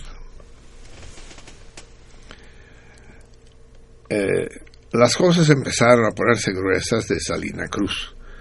Como no pudieron tomar el aeropuerto de la Ciudad de México, ellos quieren dar un golpe así, ¡raj! tomar el aeropuerto de la Ciudad de México. No, pero eso no los pueden dejar, por el amor de Dios. Es decir,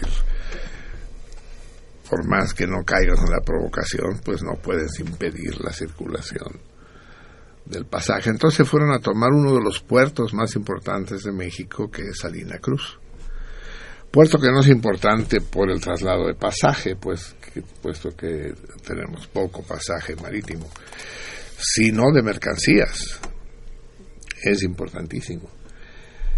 Entonces bloquearon la carretera que iba a Salina Cruz. Lo sacaron de ahí hasta eso. Entonces fueron subiendo, subiendo, subiendo y llegaron a Nochistlán, que es un es capital de municipio, sí, pero es capital bicicletera de municipio bicicletero. De ahí es Mica, ¿se acuerdan de Mica? De mi sirvienta Mica, que venía de ay, de un pueblecito ahí del municipio de Nochislán. Tucanduchi, algo así. Yutanduchi. Yutanduchi, ¿no? Yutanduchi, así es. Micaela, Sí. nuestra gran Micaela. Y, y ahí no sé si anda allá o anda aquí, pero es una de las zonas más empobrecidas de México. Eso, eso no les, no les impidió cerrar la carretera y demás. Entonces llega la policía, el gobierno no quiere meter al ejército porque sabe a lo que le tiran estos cuates. Y, y van no sé cuántos heridos y ahora me informa el Chevier que son ya 11 muertos. Y ya cuando hay sangre, cuando hay balazos, las cosas se plantean en otro plan. Ya no es, ya no es el circo de hace rato. Y todos son nombres de qué, qué quieren en realidad, que se derogue la reforma educativa. Pues lo dudo mucho que eso sea. Eso es más bien un pretexto, una, una excusa, una cobertura para armar ese desmadre.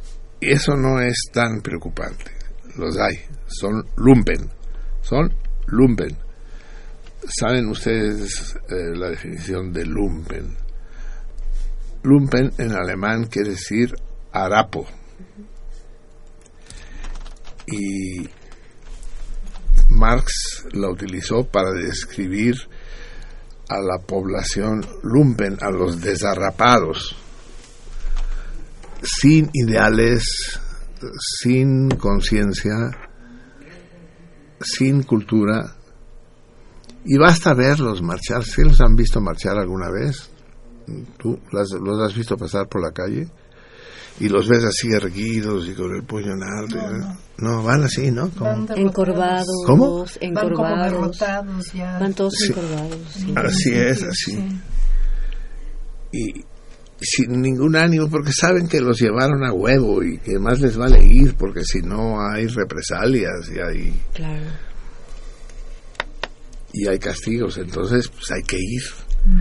Y este fenómeno en México ya lleva muchos años aconteciendo y sucede, eh, sucede sobre todo en la Ciudad de México cuando, cuando el PRD se hizo de la Ciudad de México, porque la Ciudad de México es del PRD, ahora ya es del PRD y de Morena, ya se dividieron ¿no? los, dos, los dos bandos.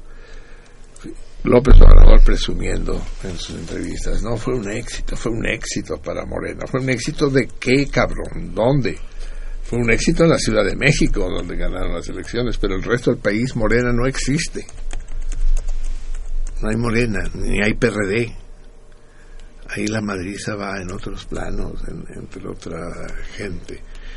Y no es no es casual que el Chairo Mayor apoye el movimiento de los de los Boy Scouts de son Boy Scouts, ¿no? Se la pasan en tiendas y en excursiones Pues y sí, ¿no?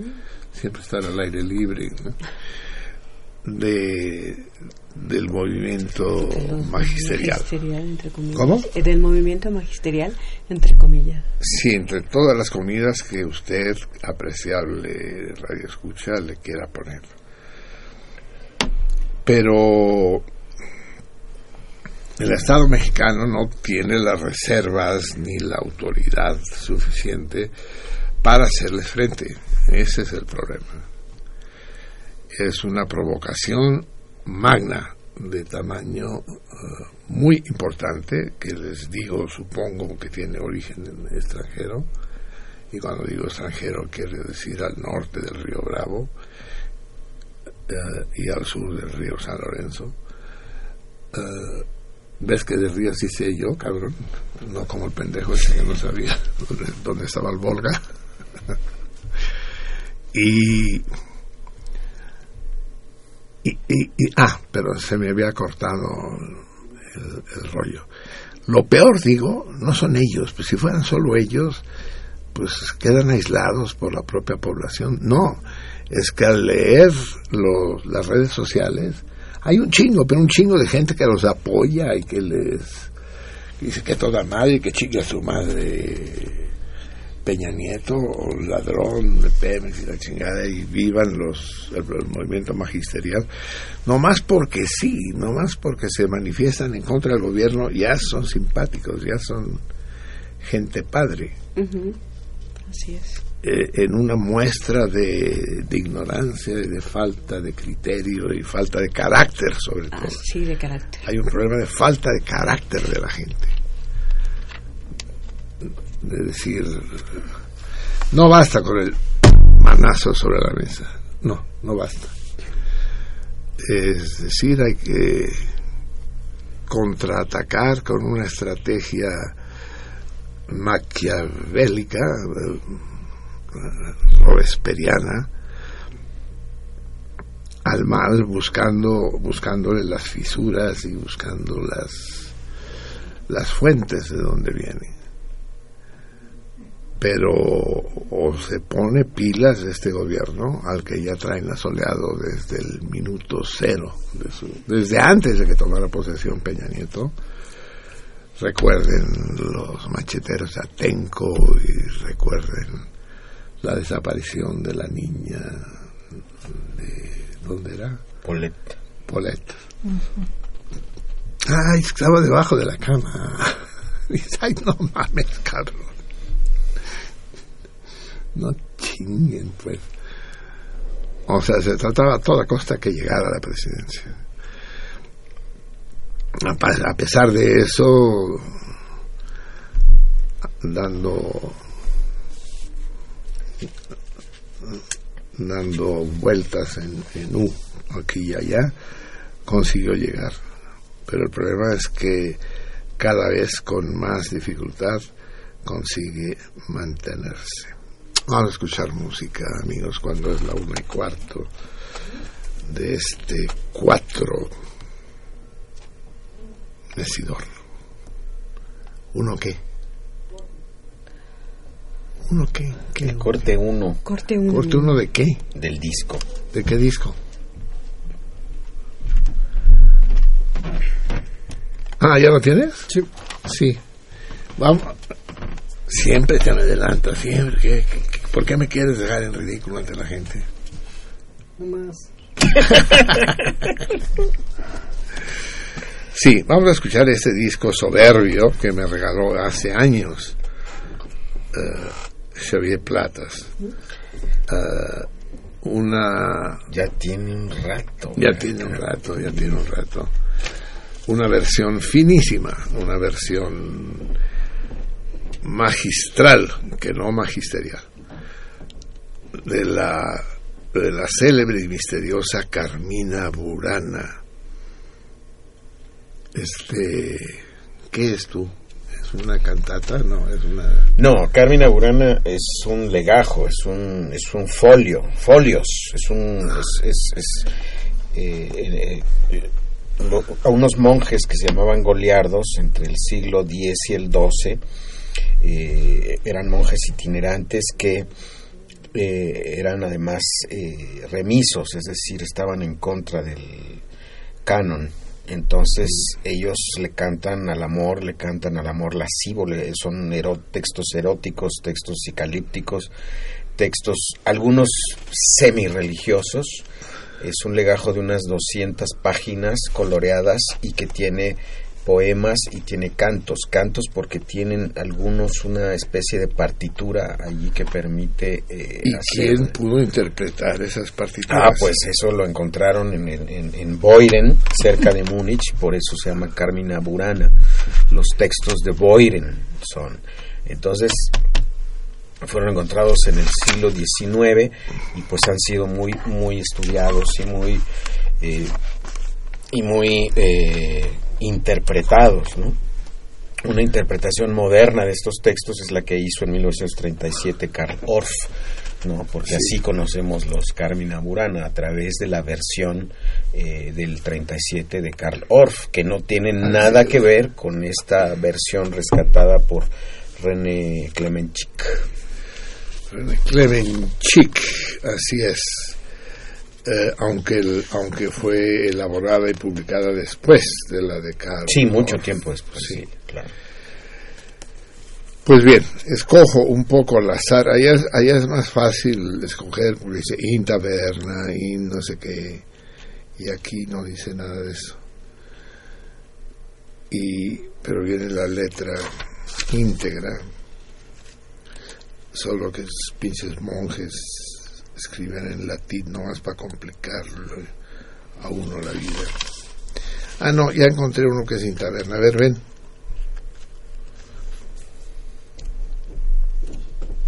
Sí, no estoy familiarizado con, con la letra aquí. La de Intaberna, Ya la encontré. cuando estamos en la taberna nos dedicamos cada quien a lo que le interesa. Unos apuestan, otros beben, otros nomás miran. El que apuesta pierde hasta la camisa.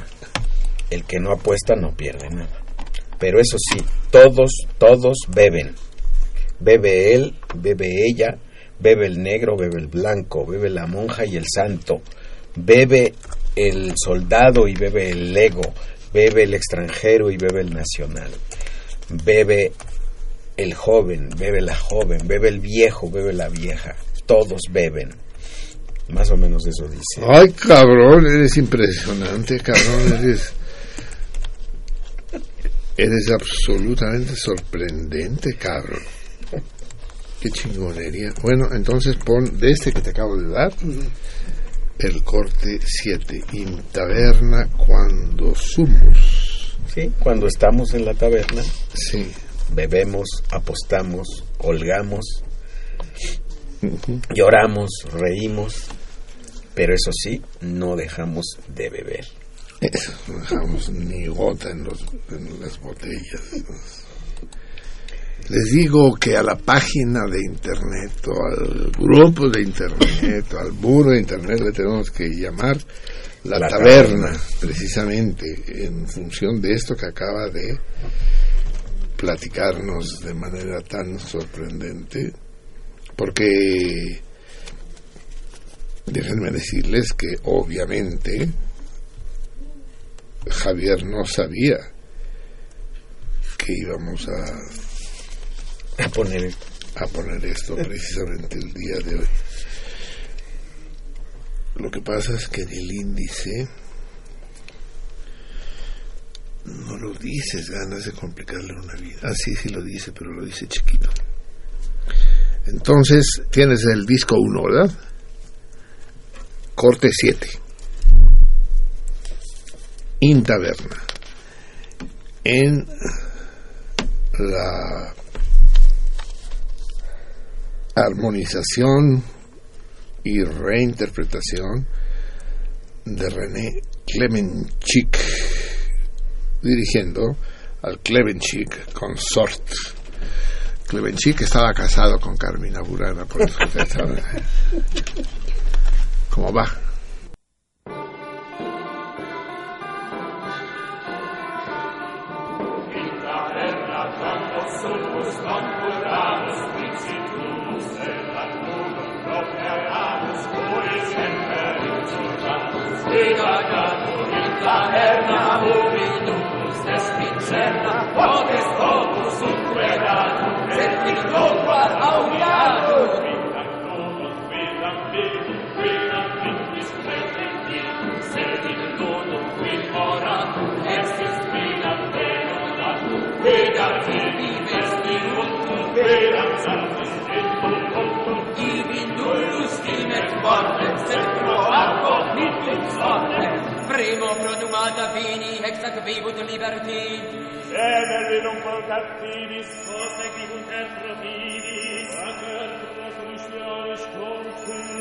inguies profiteribus defuncti. Eties brassaribus danis. Eties prominitibus infanis. Oties procuratribus perversi.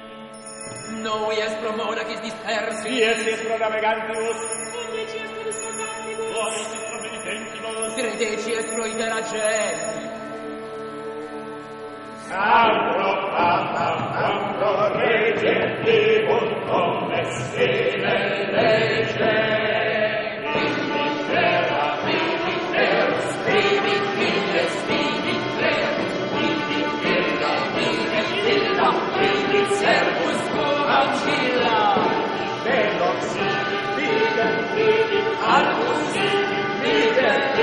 Constantin, Martin, Spirit, Holy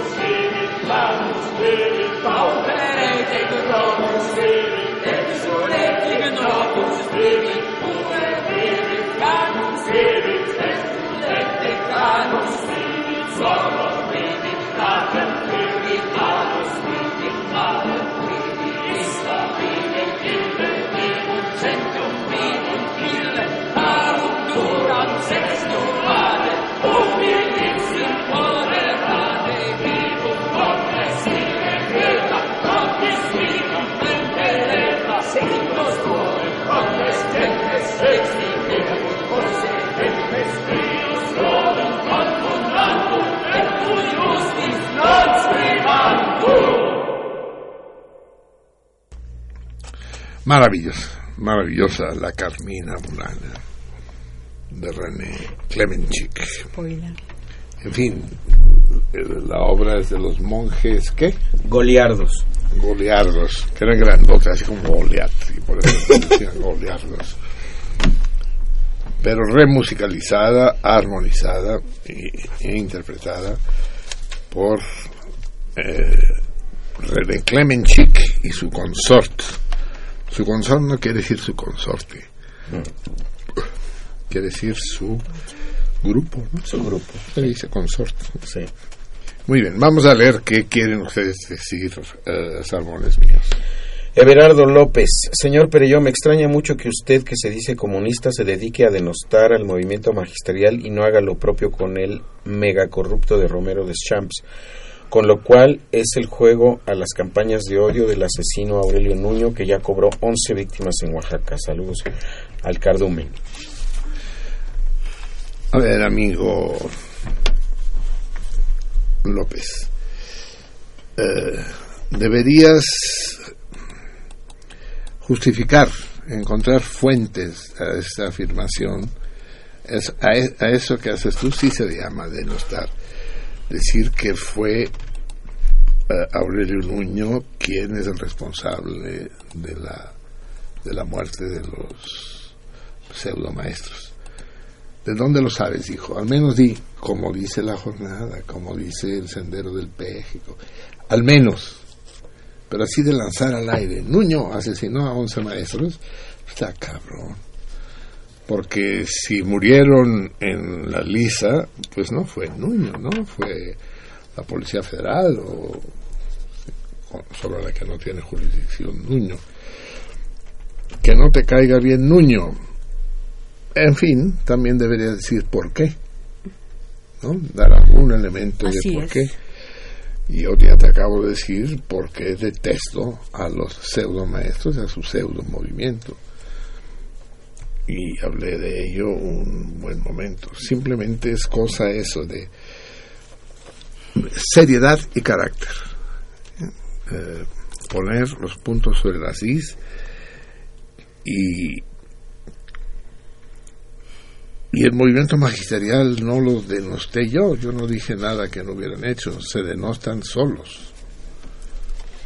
Os- Oscar Ramírez, saludos al equipo, contesta el Torito. Guillermo Martínez, felicidades y saludos al equipo, contesta el Torito. Víctor Pinza, qué triste que no tengan en esta que nos tengan en esta pena los chilenos. Pero bueno, creo que nos tienen más que habituados. Ya podemos saber lo que significa no tenerle amor a un deporte sin caer en el nacionalismo. No suframos no suframos, tiempos mejores vendrán. Qué gusto abrazarles a todos en el rico calor del programa. Contesta el Torito.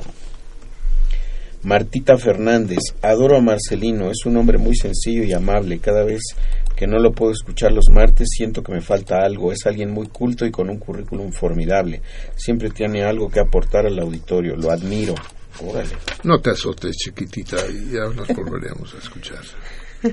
Ernesto Belan- Belaunzarán, por favor tengan misericordia de los salmones que reciben una señal muy deficiente de Radio UNAM en AM. Ellos pueden ponerle más potencia, pero son bien codos. El otro día sí le pusieron más potencia y se escuchaba muy bien. El director de Radio UNAM lo prometió, pero no ha cumplido. O que regresen al FM. Yo soy uno de los pocos que lo dicen, pero otros acaban por apagar el radio. Que no sean miserables en Radio UNAM. ¿Cómo se llama Belauzarán? ¿Qué? Ernesto Bela- Belaunzarán. ¿Será pariente de Fernando? No Al que conozco bien, sí. Martín Catalán, un saludo a toda la banda, un saludo a mis compañeros de mi círculo de lectura, Buen Día del Paso Chinacos, que se transmite cada 15 días en Radio Educación. Reanudamos el 5 de julio con Balún Canán a las 6 de la tarde para comentarlo. Ojalá le caiga la banda. Órale, e- este cabrón, ¿por qué es quien es? Porque lo queremos tanto, le permitimos que venga a hacernos aquí propaganda Radio Educación. ¿Qué pasó? Martín Catalán otra vez, el sedimento que queda después de tomar el café se llama borra y así se llama también una novela de Mario Benedetti, La borra del café. Pero no es el sedimento, ¿no? Es lo que queda cuando haces el café. Una cosa es lo que queda en la cafetera cuando haces el café, ¿no? Y otra cosa es el asiento en la taza de un café, ¿no? Son dos cosas distintas, creo yo. Sí. No, no sé. Ah, Pregunta, el asiento, sí, café. el asiento que habíamos dicho nosotros en lugar de asiento. Ya no me acuerdo. Ah, sí, ahora dijimos, ¿qué? No me acuerdo, no. Lilia Peña, con respecto al día Verónica, también se llama hierba morga, malarraca o paulina, propiedades, Ah, Malarraca me gustó. Malarraca es muy... propiedades astringentes, antiinflamatorias, antiulcerosas y antimicrobianas. Y Contesta el torito. Puta, como todas las plantas, es un milagro. Son antis. Antitú Sí, también. Antitú. César Berlanga, Marcelino, sería prudente que reformularas el torito. Dime cuál piensas tú que es el continente que no tiene glaciares. Nosotros fácilmente te refu- refutamos y entramos al sorteo. ¿Nosotros quiénes, César? Los, eh, el, ¿Quién no el- sabe? el- el- ¿cómo se llaman ellos? El- ¿Los eh, lobitos? los nucleares o los lobitos aplaudidores. no sé cómo se llama. Eh, bueno, ya me refutarás, pero ni modo que lo digan antes de que termine el programa, cabrón. Sí, sí. Señora- No, perdón, sí, sí. no dijiste el premio. Así es. Ah, no, no he dicho Una premio, vez vamos a decirlo de Que una no vez. hay Por eso, perdón, por eso ha de estar enojado.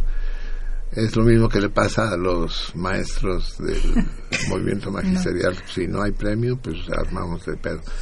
No, el premio es una comida para cuatro personas, una cena más bien para cuatro personas en ese lugar eh, a- a- absolutamente inusual, que es el Fando y Lis.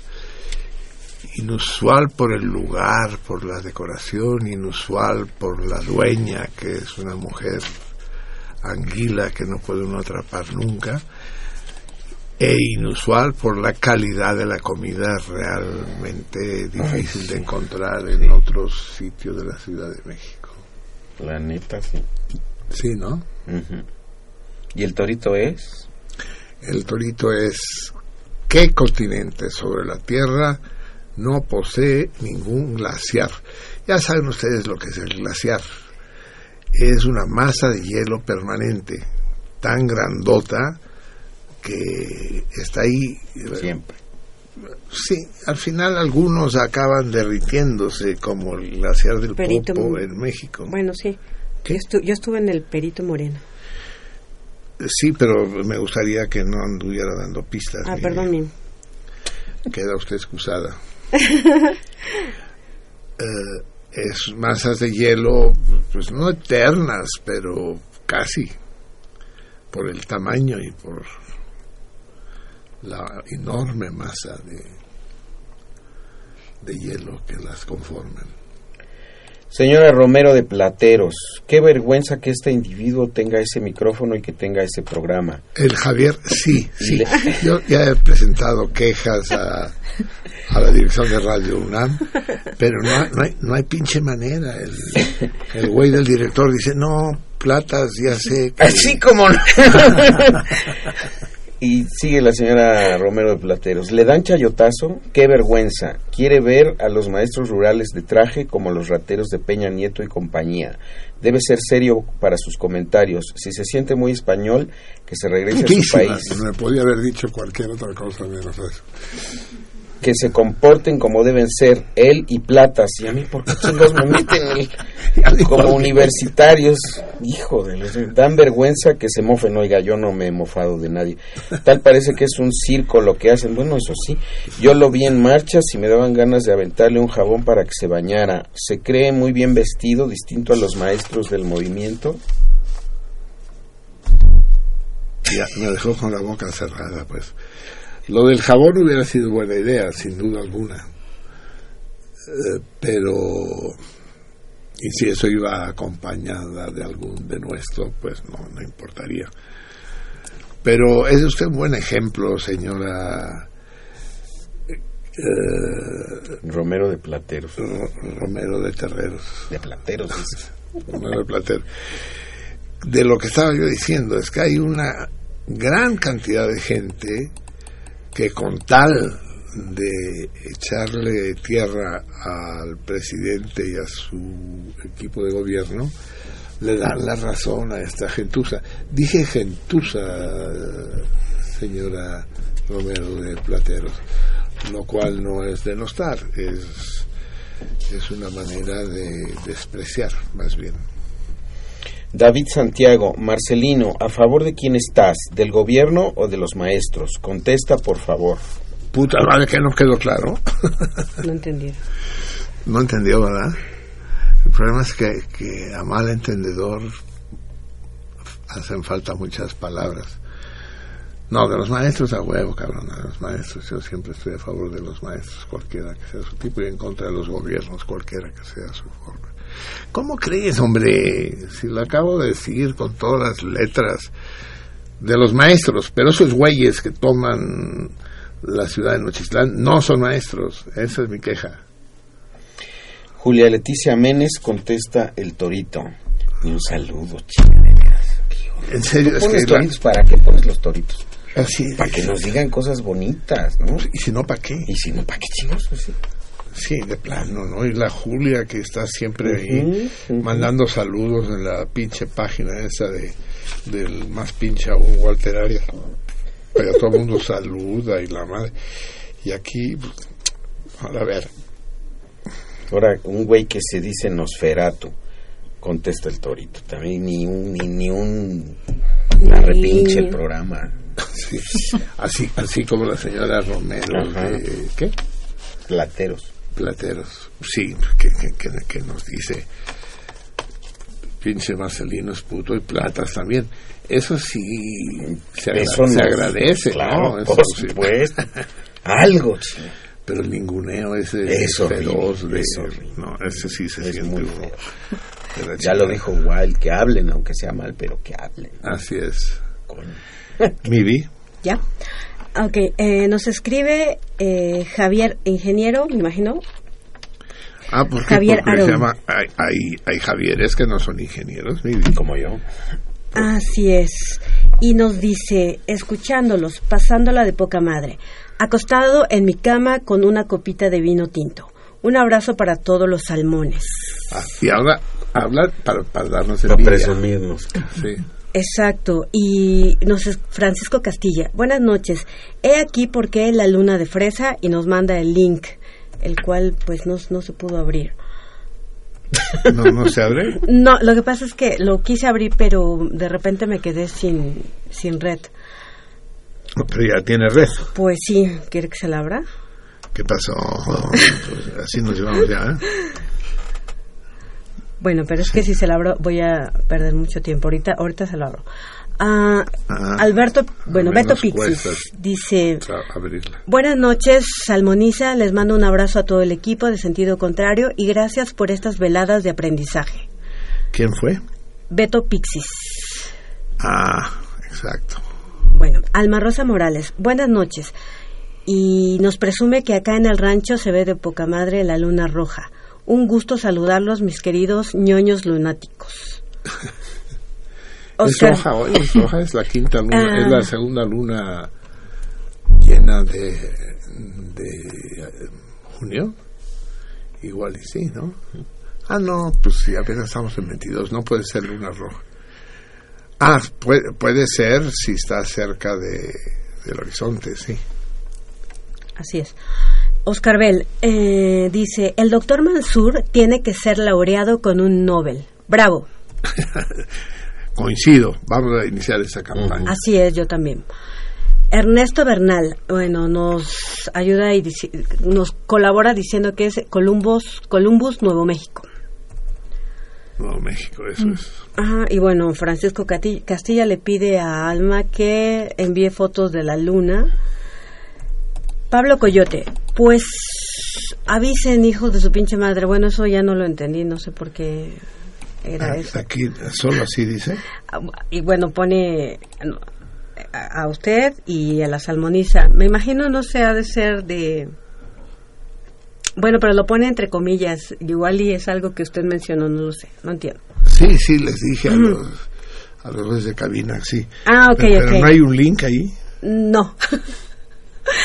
sí, pone la foto. de nos- Sí, eh, eh, eh, lo pone entre comillas. Ha de haber sido algo que usted menciona a mí. Sí, sí, cuando, cuando metieron el- La música. la música sin avisar, sí. Bueno, también nos escribe Eduardo Arenas. Saludos a la salmoniza. Javier Platas leyó hace años un texto de un carretero que insultaba a su caballo. ¿Cuál era? Puta madre. Sepa la chingada. Hace años. ¿Cuántos años? Si son más de 15, no era yo. ¿Cómo se llamaba el carretero? Mm, no lo sé. El carretero no va. Bueno, ahorita le pregunto. No, no me acuerdo. No, que insulta a su caballo. Ah, sí, sí, sí. ¿Un texto No, rumano? no fuiste, sí. Sí, debes haber sido tú. Sí, sí, sí. Se llama Kira Kiralina el libro y es. Eh,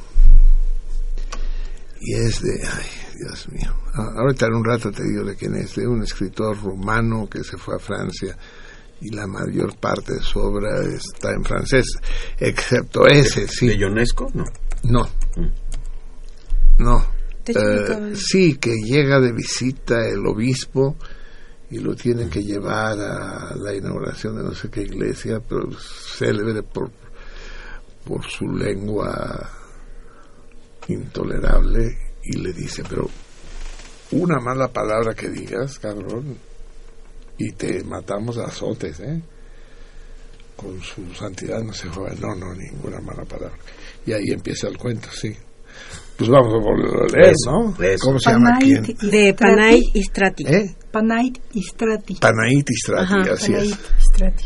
Bueno, ah, ok. Y nos escribe Pablo Coyote nuevamente y nos dice, se manchó esa señora Romero de Platero con Marcelino, que viva la mugre. Hasta el maestro Platas le tocó. Sí, caray. Yo Y- que me baño dos veces al día. Exacto. Con lejía.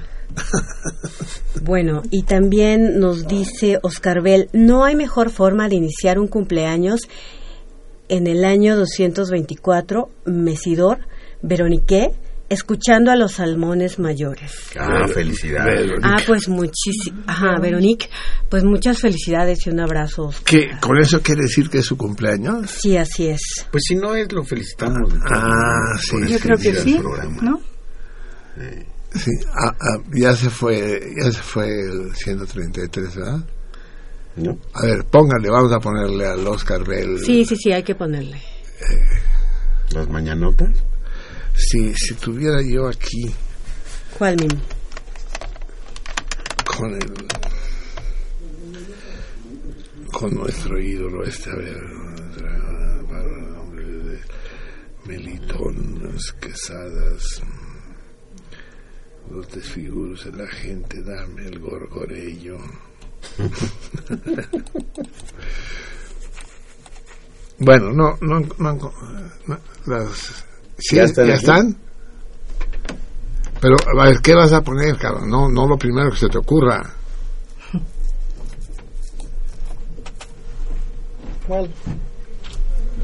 Ah, vamos a ponerle las nochecitas, ¿no? Pues si to- todavía no amanece. Nochecitas con... Nochecitas con ese.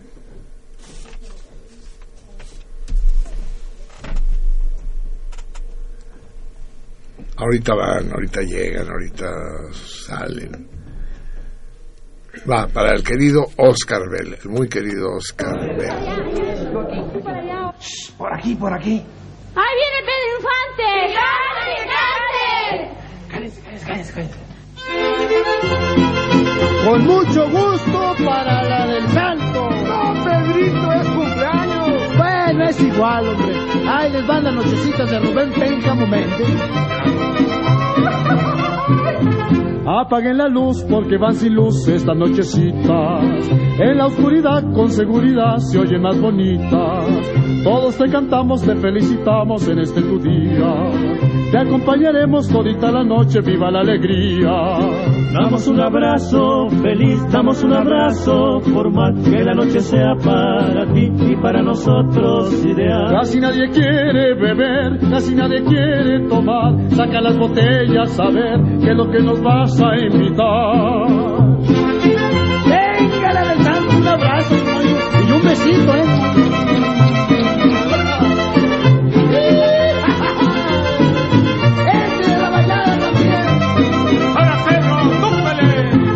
En el corazón y de corazón con los corazones. Felicitación, felicitación, felicitación. Otro abrazo.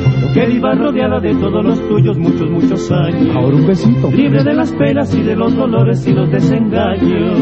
Damos un abrazo feliz, damos un abrazo formal, que la noche sea para ti y para nosotros ideal. Casi nadie quiere beber, casi nadie quiere tomar. Saca las botellas, a ver qué es lo que nos vas a invitar. ¿Qué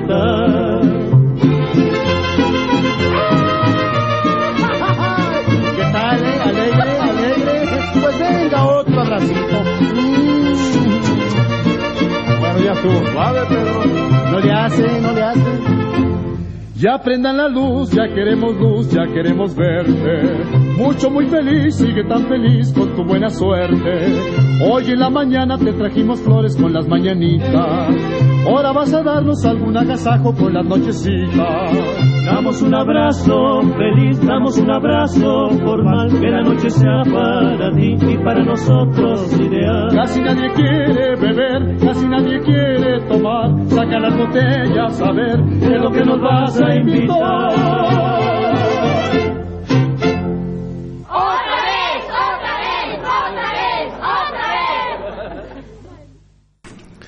Al gran Oscar Bell, que ya no nos ha dado la dicha de visitarlo por aquí.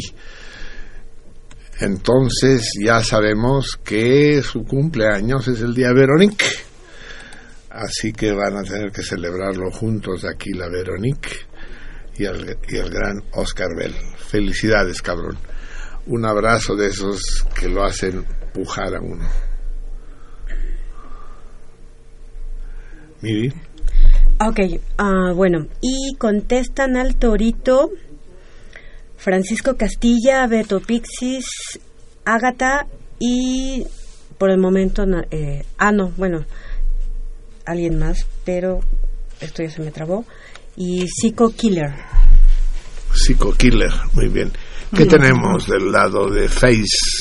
Del lado de Facebook, eh, dice Eduardo Reséndiz, la luna se ve astillada justo ahora por Saturno.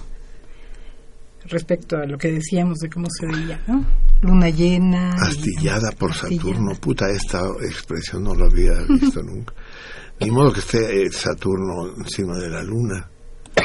Eso no puede ser. Mm, Saturno, en cualquier caso, está detrás de la Luna. Bueno, averiguaremos Y- qué quiere decir eso de ujú, astillada. ujú. Jorge Avi dice la intervención del invitado, creo que de Teclas, me recordó esta rola y pone un link, la ñañara de Rita del Prado y el dúo Karma. A Y ver, está ahí este a ver ponlo, vamos, a- vamos a ver ¿Lo cómo se oye. ¿sí? a ver, deja quitarle el ¿Pero qué, qué qué- qué dijo el Teclas? No sé, no recuerdo qué dijo, qué le recuerda. Ah, no, debe ser, eh, debe ser Mansur. Sí, Mansur. Sí, eh, pero llegó me parece que antes de que Deja que se oiga.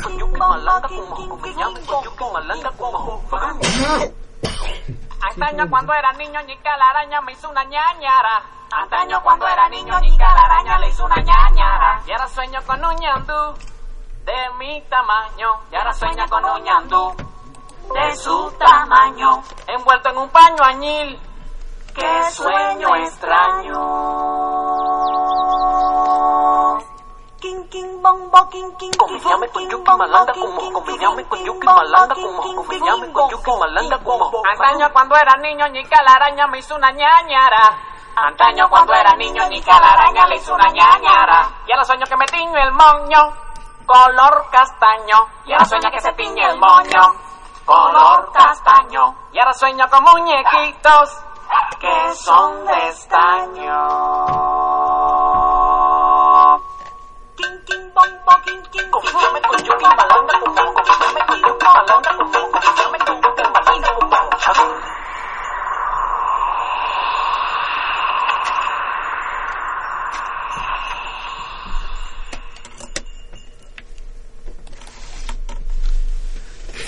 Genial. Ahora sí que machetazo a caballo de espadas. Y un gran machetazo. Espere- esperemos que el profesor Mansur lo haya escuchado.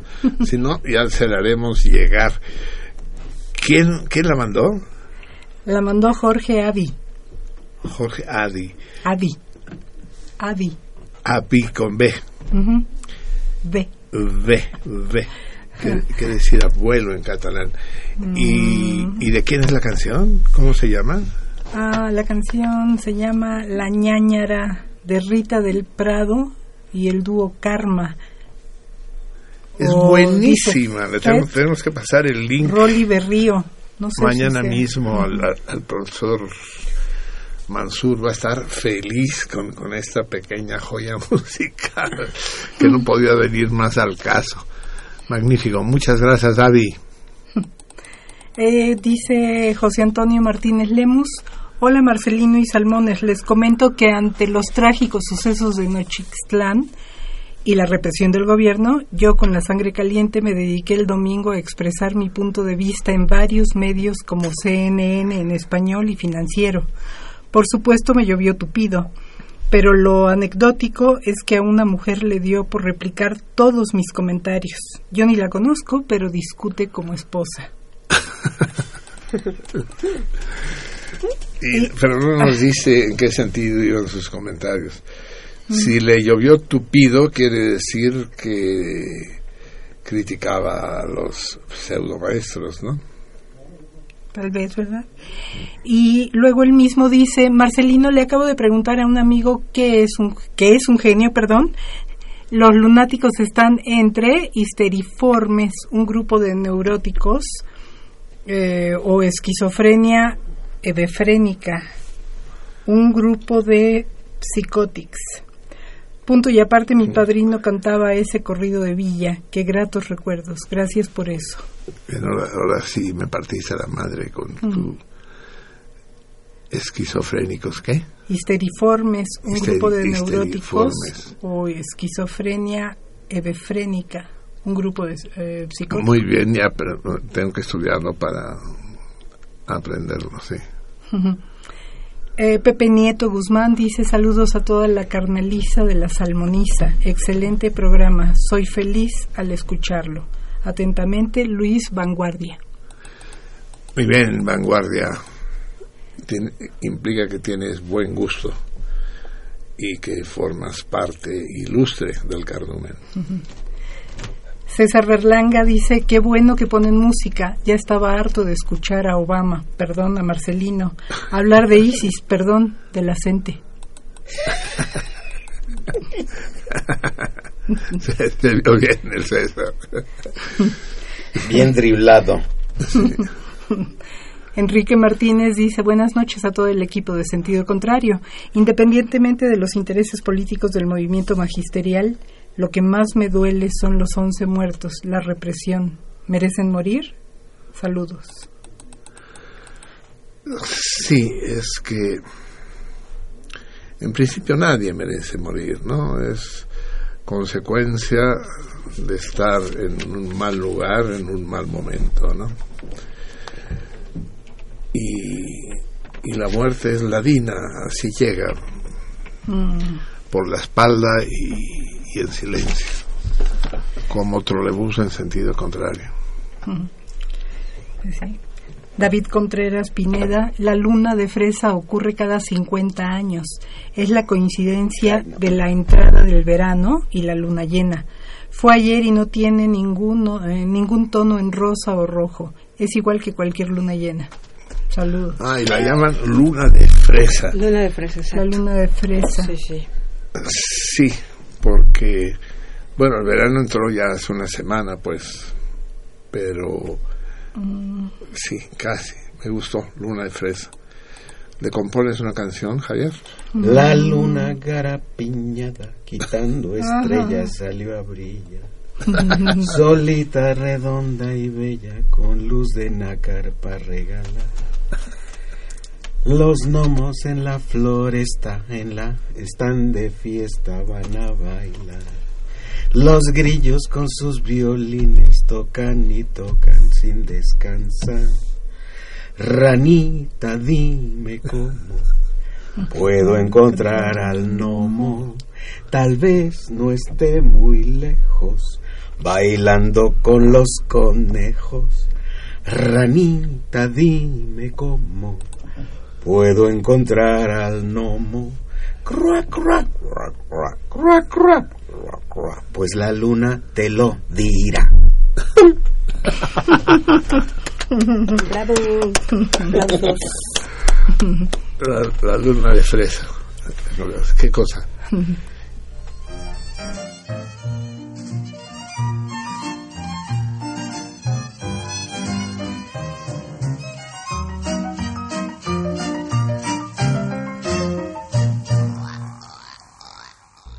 Ya, así. Tony Marpac. Eh, buenas madrugadas, Marcelino. Tus tres preguntas no la contestan la mayoría de los maestros de primaria del Sindicato Nacional de Trabajadores de la Educación.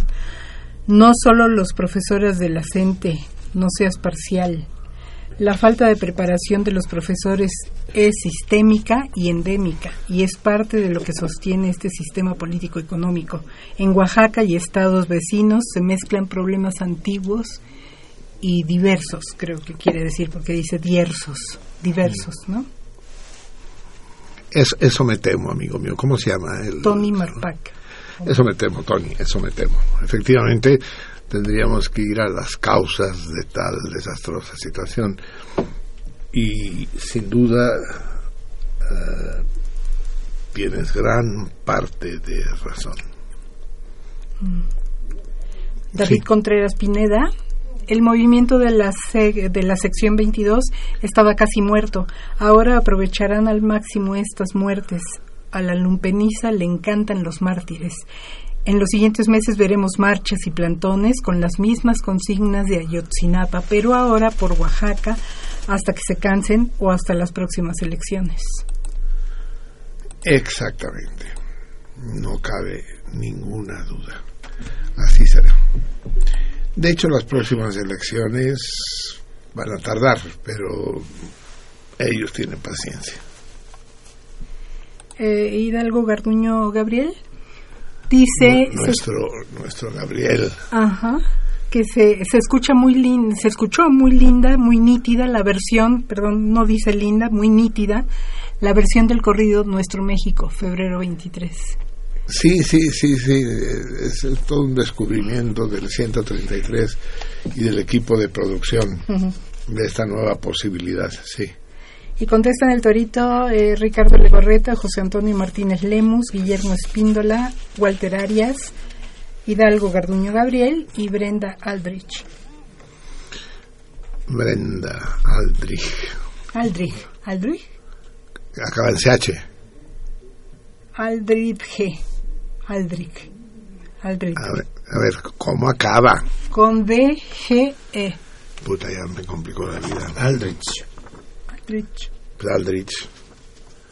Eso dije. pues bueno. y esto Muy bien, ahora sí vamos a leer, amigos míos. Y la lectura que les propongo forma parte de un de una novela. Ya saben que resumir resumir novelas no es fácil. Pero esta es una novela que ya está entrecortada, marcando por separado cada uno de los episodios. Es una novela bellísima que, que hizo furor cuando apareció hará unos 10 años. Se trata de Seda, de Alessandro Barico. Después Barico ha publicado otros libros, pero que me han gustado menos. Seda sí me cautivó. Y, tiene algo que ver con la ruta de la seda, esta ruta mítica con la que se traía la seda desde el, desde el oriente hasta el occidente, hasta Italia, desde China hasta Italia. Y para ello vamos a escuchar música armenia, turca, armenia, rusa y turca. O, no sé si nos dará para escuchar las tres. Pero, a ver, venga alguien a buscar el disco, muchachos.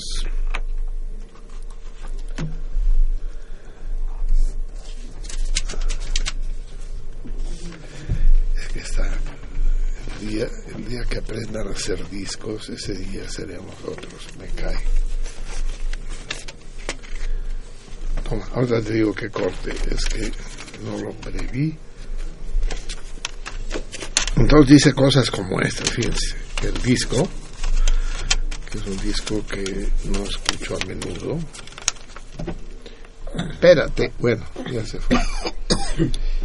Dice cosas como esas. Jingala. Eh, eh, entre padres Jingala es de tradición popular pero de tradición popular ¿dónde chingada madre si estás atravesando un continente cabrón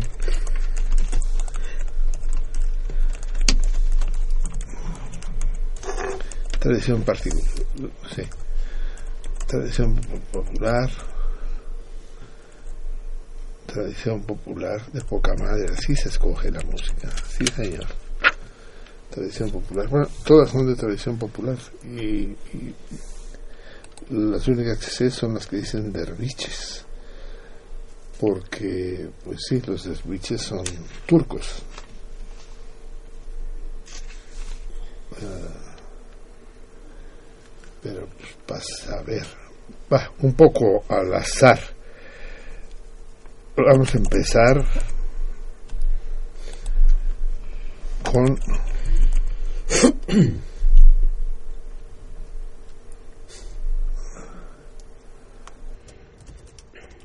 Vamos a empezar con Roth Ognum Chepomoja. Esa suena Como a... como al ruso, como, bueno, al ruso de, del Cáucaso, una chingada. Es el corte, tú tienes, tienes el disco ahí.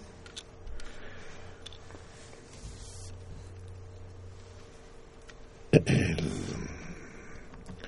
Roth Omnum Chepekmujka es el corte 5 y si es necesario lo dejamos eh, continuar, ¿eh? si no ha terminado la lectura. Adelante.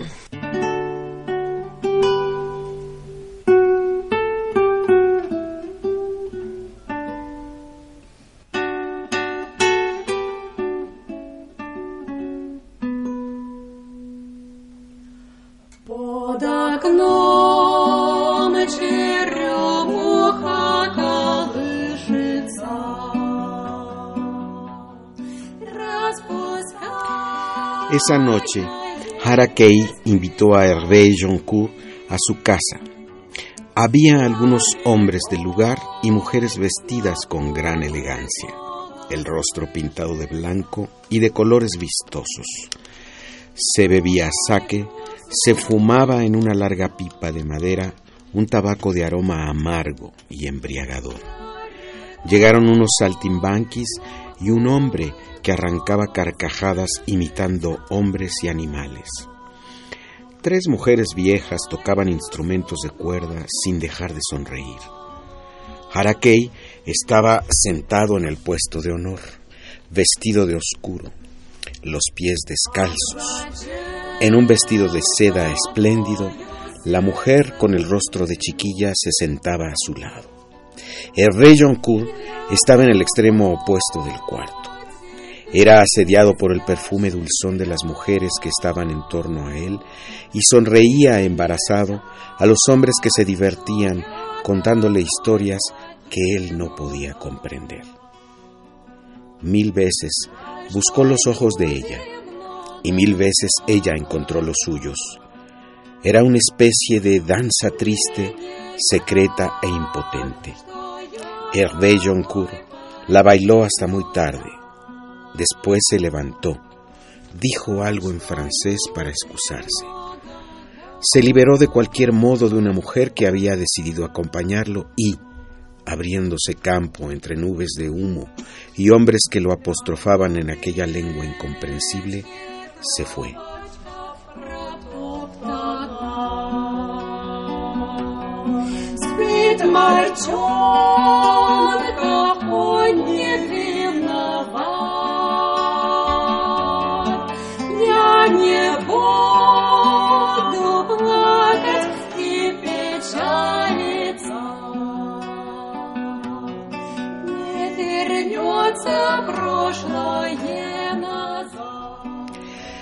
Antes de salir del cuarto, miró una última vez hacia ella.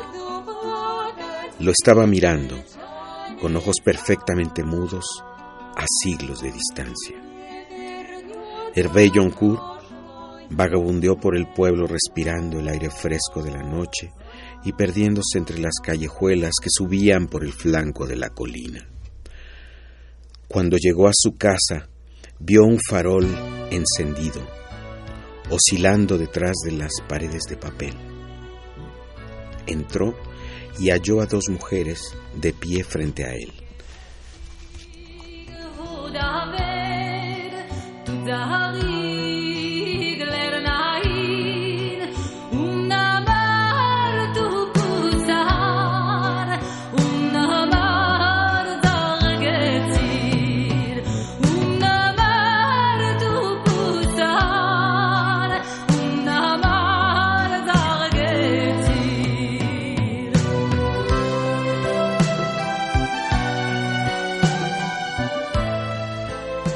Entró y halló a dos mujeres de pie frente a él. Una muchacha oriental, joven, vestida con un simple kimono blanco, y ella. Tenía en los ojos una especie de febril alegría.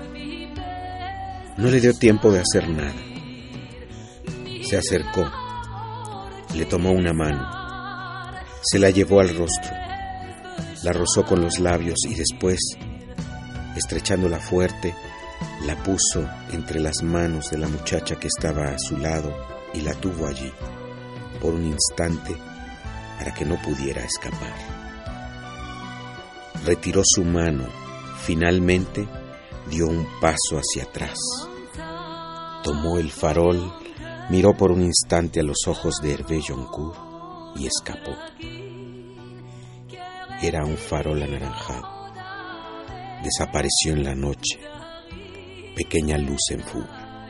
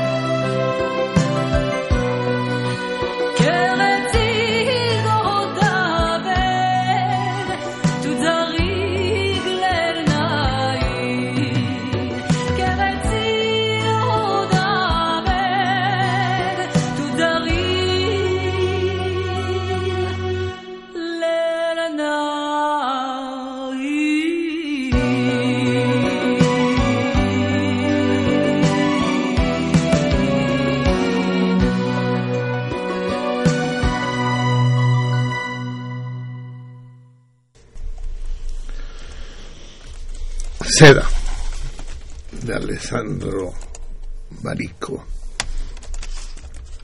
y dos canciones que probablemente son de la frontera entre Rusia y China, aunque no me atrevería a asegurarlo. Pero sí es de Rusia. ¿Eh? Es de Rusia. ¿Sí? Sí. ¿Las dos? Ah, ro- La primera. La primera ¿no? sí. Son La segunda yo creo que sí sería de Roth Ognum Cherio. Cheromuj- Cheromuja. Sí, es que el disco, el disco mismo es una especie de ruta de la seda porque va desde Armenia a Turquía a Rusia. O al revés, quién sabe cómo va. Pero es muy hermoso, realmente muy hermoso. No tanto como la lectura magistral de que de seda de Barico hizo el maestro Platas, realmente.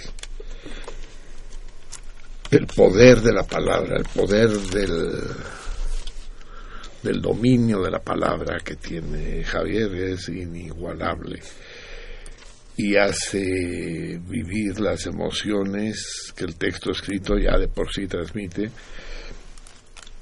pero que a, través de su voz y todo lo que su voz entraña eh, que, que cambia según el tipo de lectura, ¿no? Hoy fue un texto que leyó aterciopelado, eh, ligeramente rugoso, y que le da un- una profundidad, un misterio a la lectura muy notable. Muy bien, amigos míos, son las 2 de la mañana con 12 minutos. Y no podemos irnos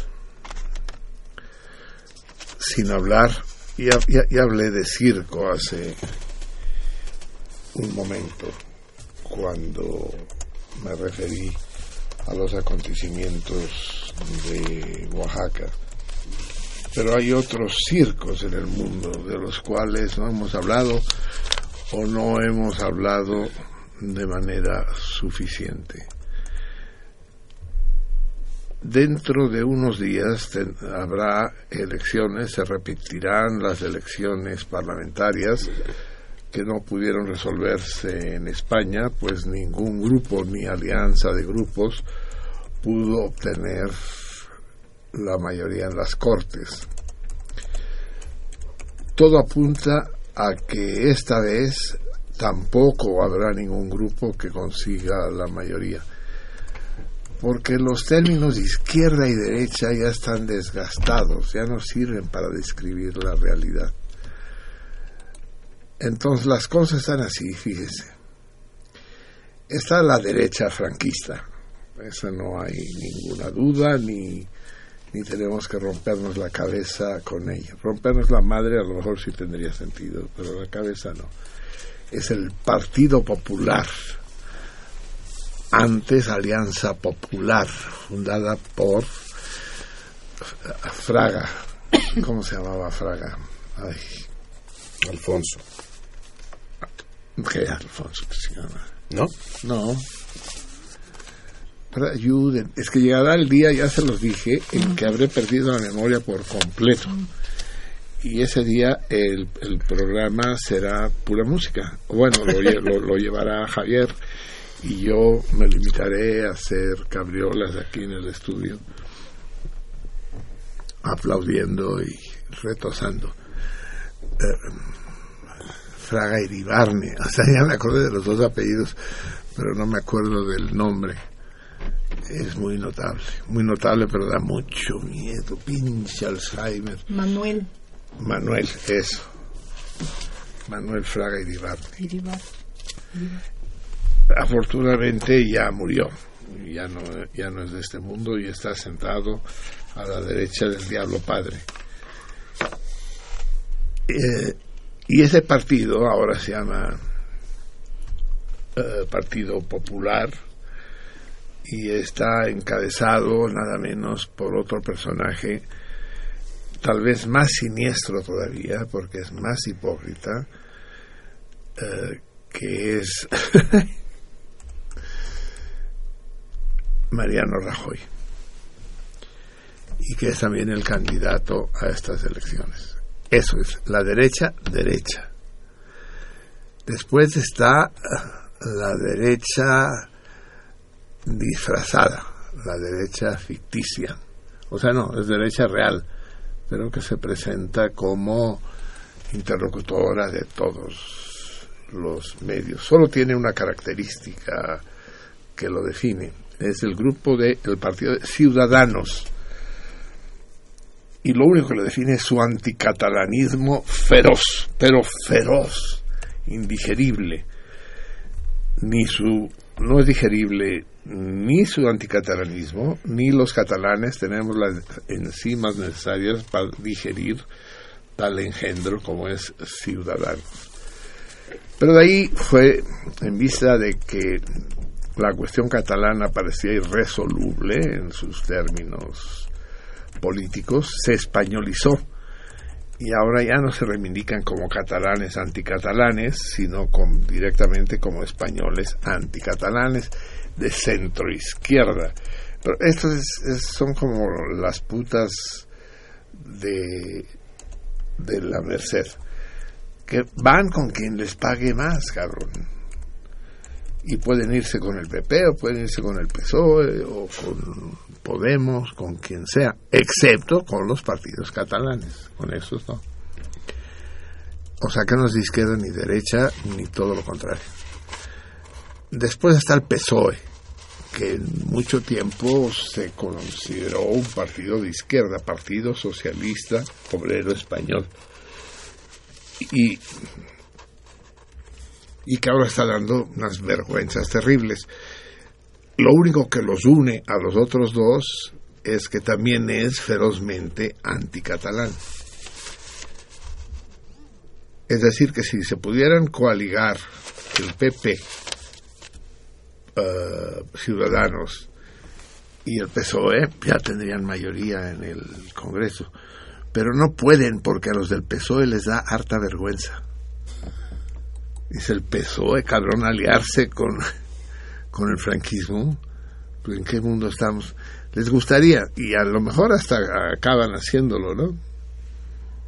Es, es lo que se llama la, la gran alianza y que se ha reproducido en muchos países de Europa. La izquierda y la derecha se casan y a- a- adoptan un güey que no presume de ser ni una cosa ni la otra. Pero los tres serían anticatalanes.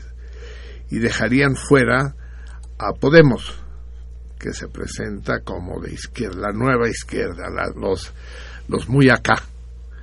Los muy acá, como, como los eh, chairos aquí en México, digamos.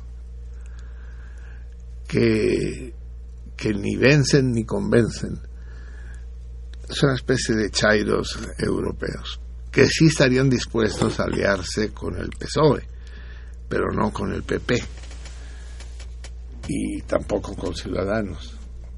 Y después están los partidos eh, locales, catalanes, vascos, Canarias, pero que suman, claro, en un contexto español, muy poca gente.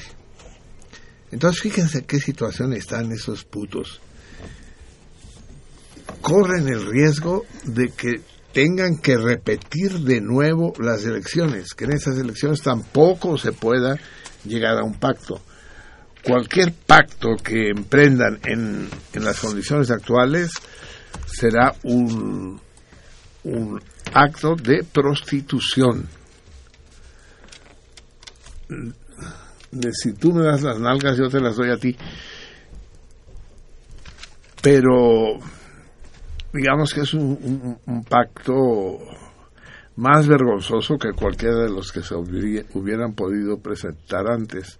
Y ahí están esos cuatro disque partidos miserables, PP, Ciudadanos, eh, PSOE y Podemos, hechos un galimatías. Claro que si, un, si, si los partidos catalanes votaran a favor de, un pacto de izquierdas, digamos, a favor del PSOE aliado con Podem, se resolvería la cosa. Pero los partidos catalanes no van a votar por un partido como el PSOE que le niega todo derecho a la independencia. Es más, no a la independencia, al referéndum para la independencia. Ya sabemos que no quieren la independencia de Cataluña, pero tampoco quieren que se pregunte acerca de la independencia. Es como aquel enfermo que, cree que tiene cáncer y dice, ¿y por qué no vas al médico? No, porque tengo mucho miedo. ¿Tienes miedo de, que, de tener cáncer? No, tengo miedo de preguntarlo. Esto es exactamente lo que le está pasando. Ah, y espérense que no les hablé de lo que va a suceder hoy, que esto es más grave, pero ya se me echó el tiempo encima, chingue su madre. El Brexit, el Brexit, el Brexit. Exacto. Hoy, precisamente, y hoy, y hoy viene en plan antipático el Miguel Ángel. Los quiero en la calle a las dos y media. Hijo de la chingada, vámonos, ya estamos fuera, cabrón. Y, y el Brexit, tú, los dejamos así en ascuas. El Brexit, según las, en el Brexit se va a votar si la Gran Bretaña queda dentro o fuera de, de la Unión Europea es realmente eh, un acontecimiento mayor. Si, el- si el Reino Unido se sale de la Gran Bretaña, eso va a ser un tsunami cuyas olas van a llegar hasta acá, que va a producir una serie de movimientos. El peso se va a venir en desplome, y que están riendo como pendejos. Que el dólar va a valer 20 pesos, no, el dólar va a valer 50, pesos, cabrón. Se viene grueso grueso. O sea, estén pendientes de lo que sucede. Pues ya está sucediendo y allá ya están votando. Y, eh, pero vamos a tener que discutir las causas y todo la vez, la vez próxima. De momento, vayan teniendo miedo desde ahora. César Berlanga, Marcelino Javier, ¿qué putos son? Ah, no, perdón. Buenas noches. La respuesta al torito es. Contesta el torito. Eduardo Moreno, a los integrantes del programa no hagan caso de las críticas que les quitan lo espontáneo. Contesta el torito. No nos la quitan, ¿no? No, yo creo que no. César Berlanga, Moro, un abrazo y mil disculpas. Feliz cumpleaños y de nuevo un abrazo. Hay que hablar con Moro, hay que hablar con Moro y su premio, su visita a Acapulco. Moro, lo arreglamos entre nosotros a solas. Tendrás tu tendrás tu viaje a Acapulco, pero hay que fijar días y, y horas. No te apures. Martín Catalán, el sedimento del café se llama borra, y contesta el torito. Señora Martita Fernández, Marcelino, lo adoro, es un hombre muy instruido, que habla varios idiomas, tiene un currículum impresionante, que ha viajado por todo el mundo. Adoro a los animales, háblenos de su nuevo gato y de su perra. Sí, hablaremos. Es perro, veremos. es perro. En todo caso, en, en confirmación del juicio que hace la señora Martita Fernández, déjenme decirles que 7 por 8 es 56, que las enfermedades hepáticas afectan en primer lugar al hígado y que el Volga se encuentra en Rusia. No digo, nomás para impresionarlos. Claro, pero aparte era la pregunta era el río de la Plata, ¿eh? no la Volga. Pero está bien. Pero hoy dije de Rusia, ¿no? Ah, bueno, sí, en el programa sí, pero en su artículo dijo del río de la Plata. Lilia Peña, ¿qué opinas de la sustituta de Beltrones, prima de Peña Nieto y sobrina de Alfredo del Mazo? ¿Crees que el Nuño artillero seguirá golpeteando a Oaxaca? Eso me gustó. Ven, así sí, sí, sí hay un sentido del humor, el, nu- el nuño artillero. Muy bien, ya lo discutiremos. Va, vamos a, a resolver el torito, amigos míos. El- la pregunta era, ¿qué continente de la Tierra no posee ni un solo glaciar? La respuesta correcta es una sola e invariable, a pesar de que César Berlanga dijo que nos iba a contradecir, pero le quedan cinco minutos para hacerlo. El único continente que no tiene glaciares es Oceanía. Eh, espero que muchos de ustedes se hayan ido con la finta de África, pero no, África sí tiene glaciares. Sí. Eh, a ver. Bueno. Miri. Yo solamente tengo una respuesta correcta. Contestaron tres, pero cuatro, pero de esos cuatro solamente uno. Pero diga quién es y qué. Ah, ok, sí. pues ya había dicho. Agatha dijo Australia. Beto Ah, Pizzi Australia, es correcto.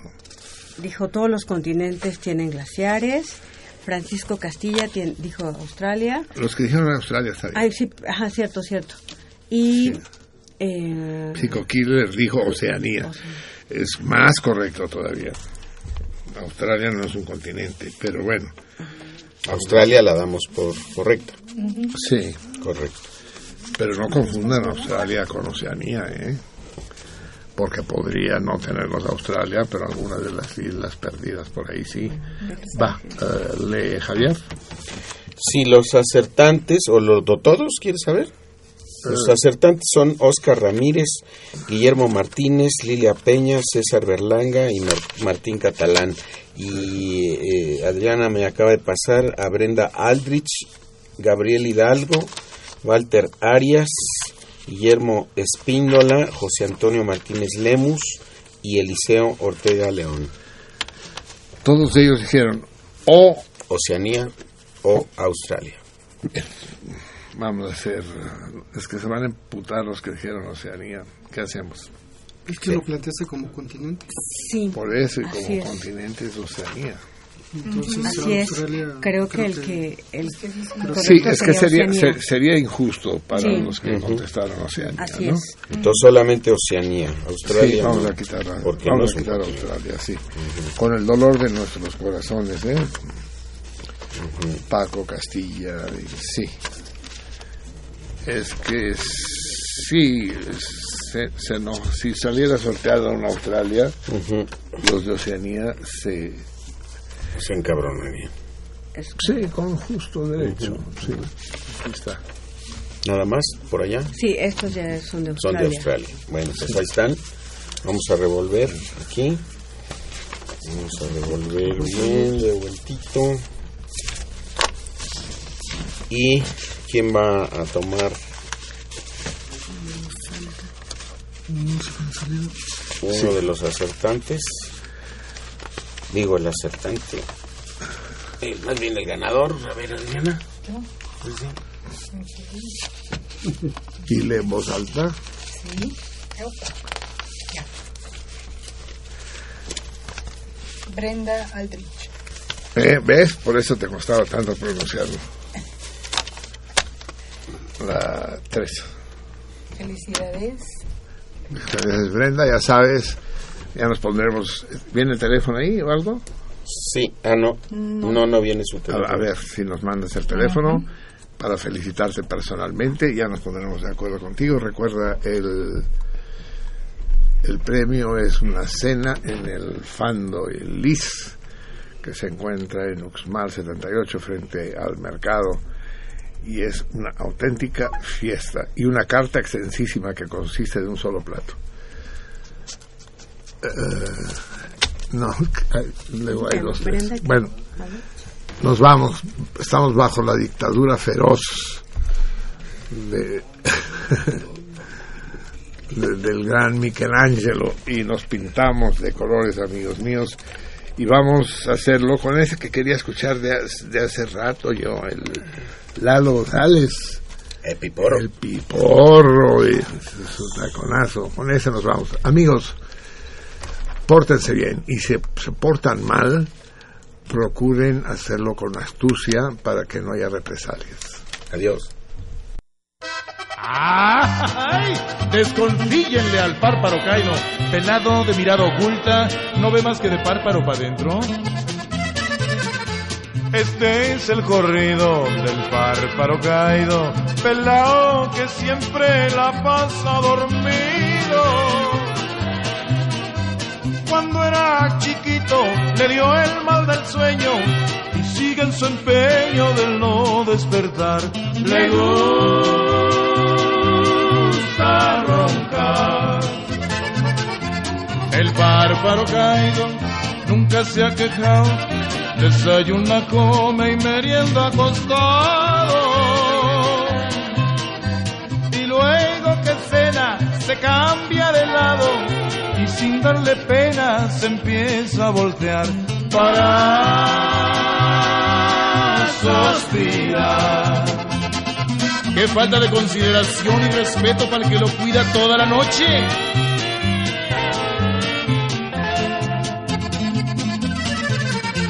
El bárbaro caído tiene bella maña, agarra parrandas estando dormido.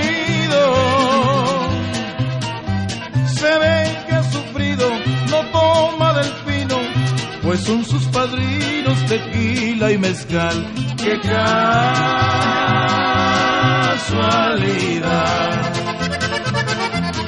No se le han sabido delitos de amores, pero le sospechan que es que es un bandido.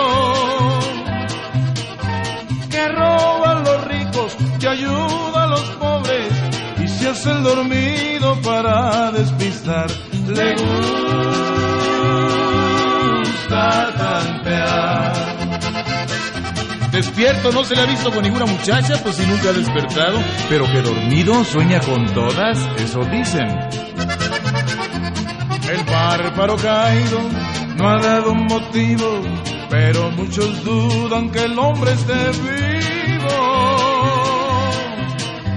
Otros aseguran dinero apostado, que es que es un difunto muy bien conservado. Muy bien conservado.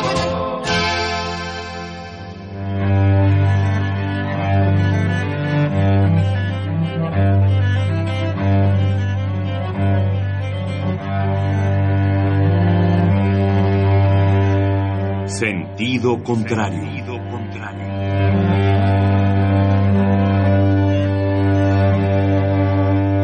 El Museo Universitario del Chopo presenta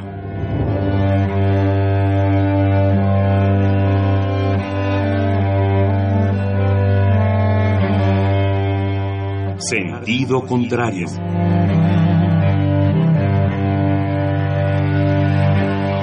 Una emisión de Marcelino Perelló.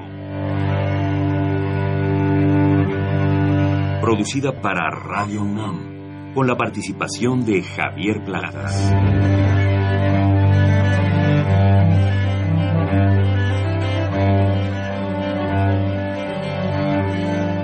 A veces es la manera de llegar más rápido. A veces. A veces es la única manera de llegar.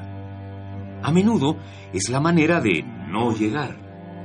Y pese a todo, casi siempre es lo único que tiene sentido.